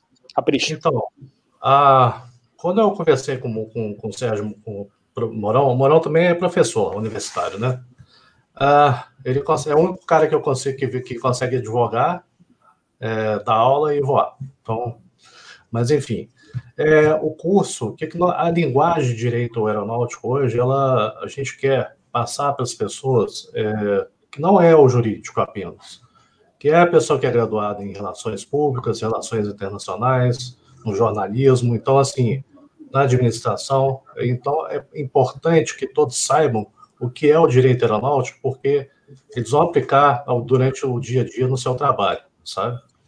Então, é, a grande pergunta, você fez uma pergunta bastante pertinente, ô Pescado, porque muitas pessoas têm me perguntado, ah, o, o- a pós-graduação em Direito Aeronáutico é só para advogado? Não, nós fizemos o curso para todos.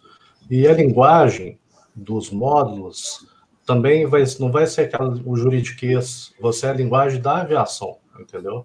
Então, nós vamos ter matéria lá de direito penal aplicado à aviação, dada pelo doutor Marcelo Honorato. É, tem professores aí de São Paulo também que vão falar sobre contratos, sobre a parte de seguros, resseguros, é, a parte das companhias aéreas também, a gente fala um pouco sobre a parte de direito do consumidor. Então, assim, tem a matéria que o Mourão dá, que é a matéria sobre direito administrativo, que fala sobre o auto de infração, sobre a parte administrativa junto à ANAC.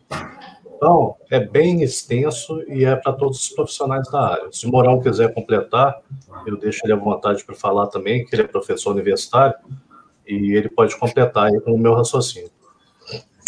Não, só, não, o Alessandro já falou tudo. É um curso que atende os profissionais da aviação e os profissionais do direito, da administração, aqueles que querem realmente se aprofundar mais e usar no dia a dia. O, o nosso, a nossa preocupação maior, isso pode ser visto até no corpo docente, né? É o, é o uso prático. Não é, um, não é um conhecimento que você vai adquirir e deixar na prateleira, mas vai utilizar no dia a dia, né? Eu acho que quem quiser fazer esse curso tem que ter isso em mente. Nossa preocupação é que realmente possa ser útil, uma ferramenta de trabalho efetiva, que possa ser utilizada no dia a dia, né? É isso aí. Muito bom, muito bom. Obrigado aí, pessoal, é, por trazer essa informação importante para a comunidade aqui. Ah, o desconto também, né? O Pescada, desconto para o tripulante aqui da, da- do, do- do canal Asa e divulgar o livro de vocês também. O Raiol, é, manda aí, o Raiol está acompanhando, grande Raiol. É, Grande Raiol. comandante Raiol, amigo nosso. Grande, isso aí, Raiol, divulga aí no chat para gente o, o livro também que você pediu para divulgar. Então, manda ver. É, fica à vontade. O, o do Raiol, o do Raiol é fresquinho. É, é desse é, ano aqui, se eu não me engano. Aspectos contempor... é, chama Aspectos Contemporâneos do Direito, direito Aeronáutico. Direito Aeronáutico. Mestre Raiol. Muito é, bacana. Muito... É. Esse aí, Raiol, um abraço aí. Se quiser também, Robert, tem Instagram, meu Instagram, Alessandro Lender, pode procurar. Do Morão. Morão no Instagram, ele é mais conservador. Idade da Pedra. É, na Idade da Pedra, mas de precisar. Pau e bola, né? Pau e bola. Ah, isso aí, é raiz. Raiz. raiz. Raiz. Pessoal, é, Mourão, Alessandro, muito obrigado aí pela participação aqui no canal, por trazer essa informação importante, prestigiar o canal Asa. E, pessoal, não esqueça, ó, manda brasa, ó, o livro muito legal. É, eu tenho esse do Direito para Tripulantes, eu recebi, muito obrigado. Agradecendo mais uma vez ao Alessandro, muito, muito interessante, bastante informação importante para os tripulantes. E que mais? O, também o outro livro, né, para quem quer se especializar, e o curso nem se fala, né? O curso ainda mais que é à distância, nos dias atuais, é super importante porque a gente cumpre uma escala e às vezes é difícil você conciliar e assistir aula é, na própria faculdade. Então, com esse curso à distância realmente vem a calhar, ainda mais em meio de pandemia, que o pessoal não pode às vezes frequentar. A gente vê as faculdades que ainda estão sem aula presencial agora, aqui em São Paulo, que vão voltar. Então, é, tem que ser à distância mesmo. Yeah. É, Mourão, obrigado. Alessandro. Muito obrigado, amigos. Muito obrigado, Robert. Capitão Bob, gente... Peter. Valeu. valeu. Meu xará, Sérgio, Alessandro. Valeu, valeu. valeu. A todos, boa noite a todos que boa estão noite. nos acompanhando aí. Muito obrigado pela oportunidade. Nós que agradecemos. Obrigado. Valeu. Até a próxima, se Deus quiser. Show de bola. Até a próxima. Obrigadão. Bom, ah, é isso aí, galera. Olha que legal, hein? Um curso super legal. E realmente é como eu disse, né? Eu, é que eu já estou fazendo outro curso, mas eu gostaria de fazer esse também, né? Na, eu espero que o ano que vem o ano que vem tenha de novo, né? Mas quem tiver com o tempo disponível, por favor, é, façam, né? Porque é aquilo que eu falei, super importante você aumentar seu currículo e, os, e o nível de conhecimento. Mas vamos encerrar então aqui o Asa News, agora as considerações finais. Agradecendo a todos que estão acompanhando aqui pelo chat. Olha quem está aqui, Mariberto, de João Pessoa. Grande abraço, meu amigo Mariberto. Faz tempo que a gente não toma um cafezinho lá. Eu espero numa próxima oportunidade que a gente possa almoçar ou jantar aí. E chama também o Zili, nosso amigo Zili, que mora aí, que é seu amigo também. Mas vamos lá, considerações finais e os nossos agradecimentos ao Sérgio Gonçalves. Meus amigos, é muito bom participar aqui do canal Asa sempre. Agradeço bastante ao Robert, ao Peter, ao Pescada pelos ensinamentos que a gente aprende, pessoal do chat.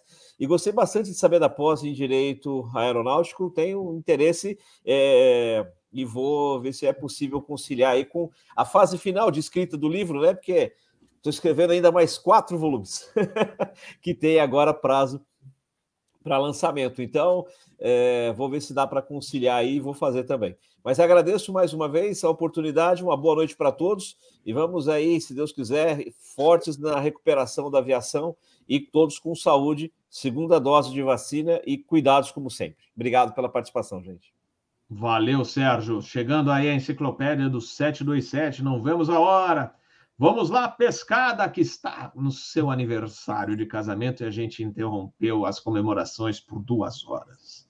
Não, não, já já vem a comemoração, agora vai começar às 10. A po...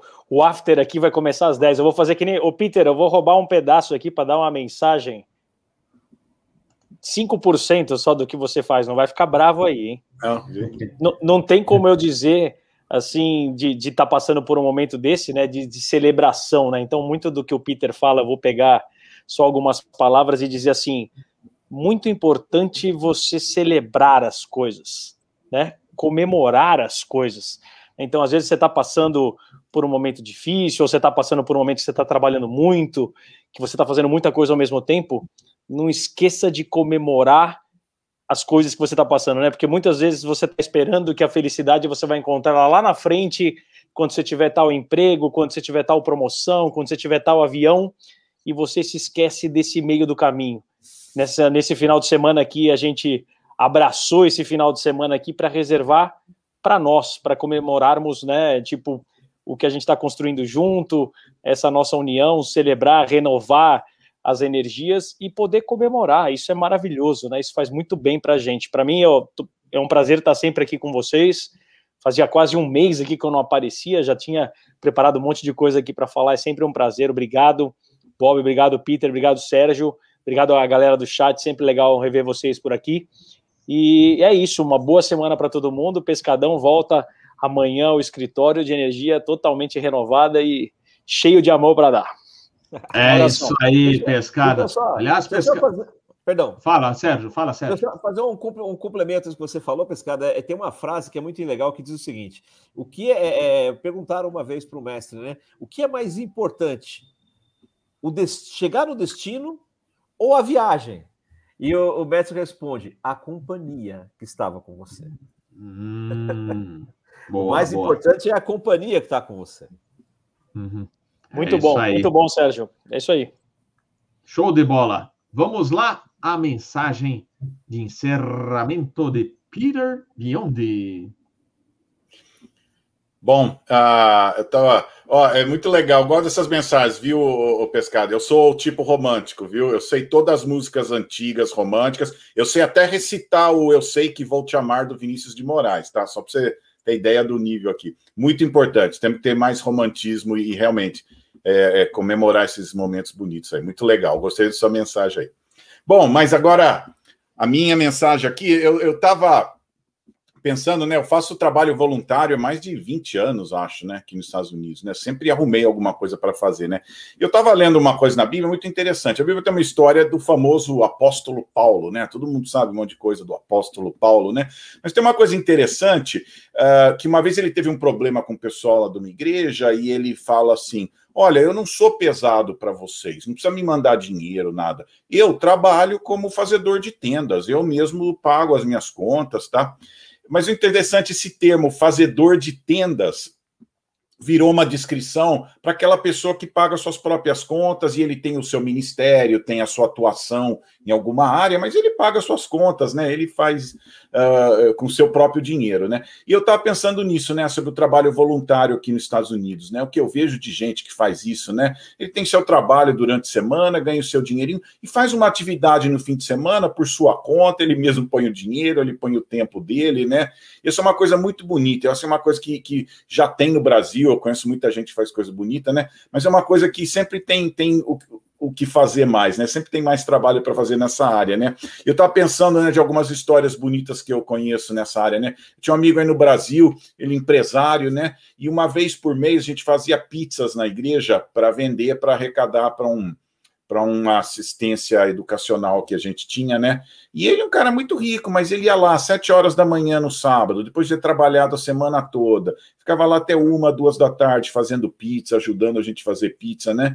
Então eu via o exemplo dele, né? Ele podia só dar o dinheiro, não, ele fazia questão de ir lá e dar o exemplo, né? Falei, não, vou voluntariar, vou fazer pizza, ajudar a arrecadar o dinheiro. Aí eu sei que ele até dava mais dinheiro depois, né? Mas eu vi esse exemplo dele, né? Tem um amigo meu também que ia se aposentar, ele falou: você vai dar uma coisa, eu vou mudar para uma praia legal, mas um lugar que tem muitas crianças carentes, eu gosto de futebol, e começou uma escolinha de futebol, ele mesmo paga as contas, ele compra uniforme, ele compra bola, ele compra tudo, ele se aposentou bem, tem dois restaurantes que mantém ele bem, né? E ele faz isso por conta, né? Eu achei muito bonito essa iniciativa dele, né? E eu estava pensando, né? Como é importante, às vezes, você ser um voluntário, organizar um grupo de voluntários, né? Às vezes não custa nada, né? Eu estava pensando algumas ideias é, legais que eu vejo aqui nos Estados Unidos. Por exemplo, é, tem gente que poder aquisitivo tem esses cachorros sofisticados. Sabe o que eles fazem? Eles vão nos hospitais de criança aqui com esses cachorros bonitos, custam caro esses cachorros. Vão lá, ficam três, quatro horas para as crianças que estão no hospital uh, brincar com os cachorros. Eu mesmo tenho foto aqui com os cachorros, num hospital desse, né? Então, olha que ideia genial, né? A pessoa é rica, tá falando, não, vou uma, duas vezes por semana, vou levar o meu cachorro lá, deixa o cachorro tudo bonitinho, tudo vai até o hospital, fica ali com as crianças, né? Ah, tem gente que vai cantar, tocar, conversar com os velhinhos em asilos, né? Tanta gente sabe tocar um instrumento, Vai num asilo uma vez, dá um showzinho lá para os idosos ali, né? Conversa com eles um pouquinho, né? Uh, muita gente ajuda aqui, né? Você pode ajudar na sua igreja. Eu ia numa igreja que tinha um sopão, uma vez por semana, você fazia um sopão, ia num lugar que tinha muito indigente e dava uma sopa, um sanduíche, né? Acho que era terça-feira à noite, né? Você pode ajudar numa escola, numa obra de caridade, né? Pode voluntariar um dia numa escola, falar sobre um assunto, né? Aqui tem muito pais que se oferecem. Posso dar uma palestra lá na escola, né? E, por exemplo, contadores aposentados na época de imposto de renda, você vai em várias bibliotecas aqui municipais e tá lá vários contadores vão lá ajudam as pessoas a fazer imposto de renda, né? Então são co coisas pequenininhas, né, que pode dar um, um, sabor especial na sua vida, né? Um dos grandes problemas que a gente tem, a gente está ficando muito egoísta, tudo em cima da gente, da gente, os nossos problemas. Tá? Então é bom a gente deixar os nossos problemas um pouquinho de lado e ajudar a gente que às vezes tem muito menos, né? E que eu sempre falo, o pouco que a gente tem é tanto para os outros, né? Então aqui é meu incentivo para você. Acha um trabalho voluntário, pega um pouquinho do seu tempo, pega um pouco do seu dinheiro, guarda ali um pouquinho e faz alguma coisa boa para alguém, né? Seja voluntário em algum lugar, comece um trabalho voluntário, né?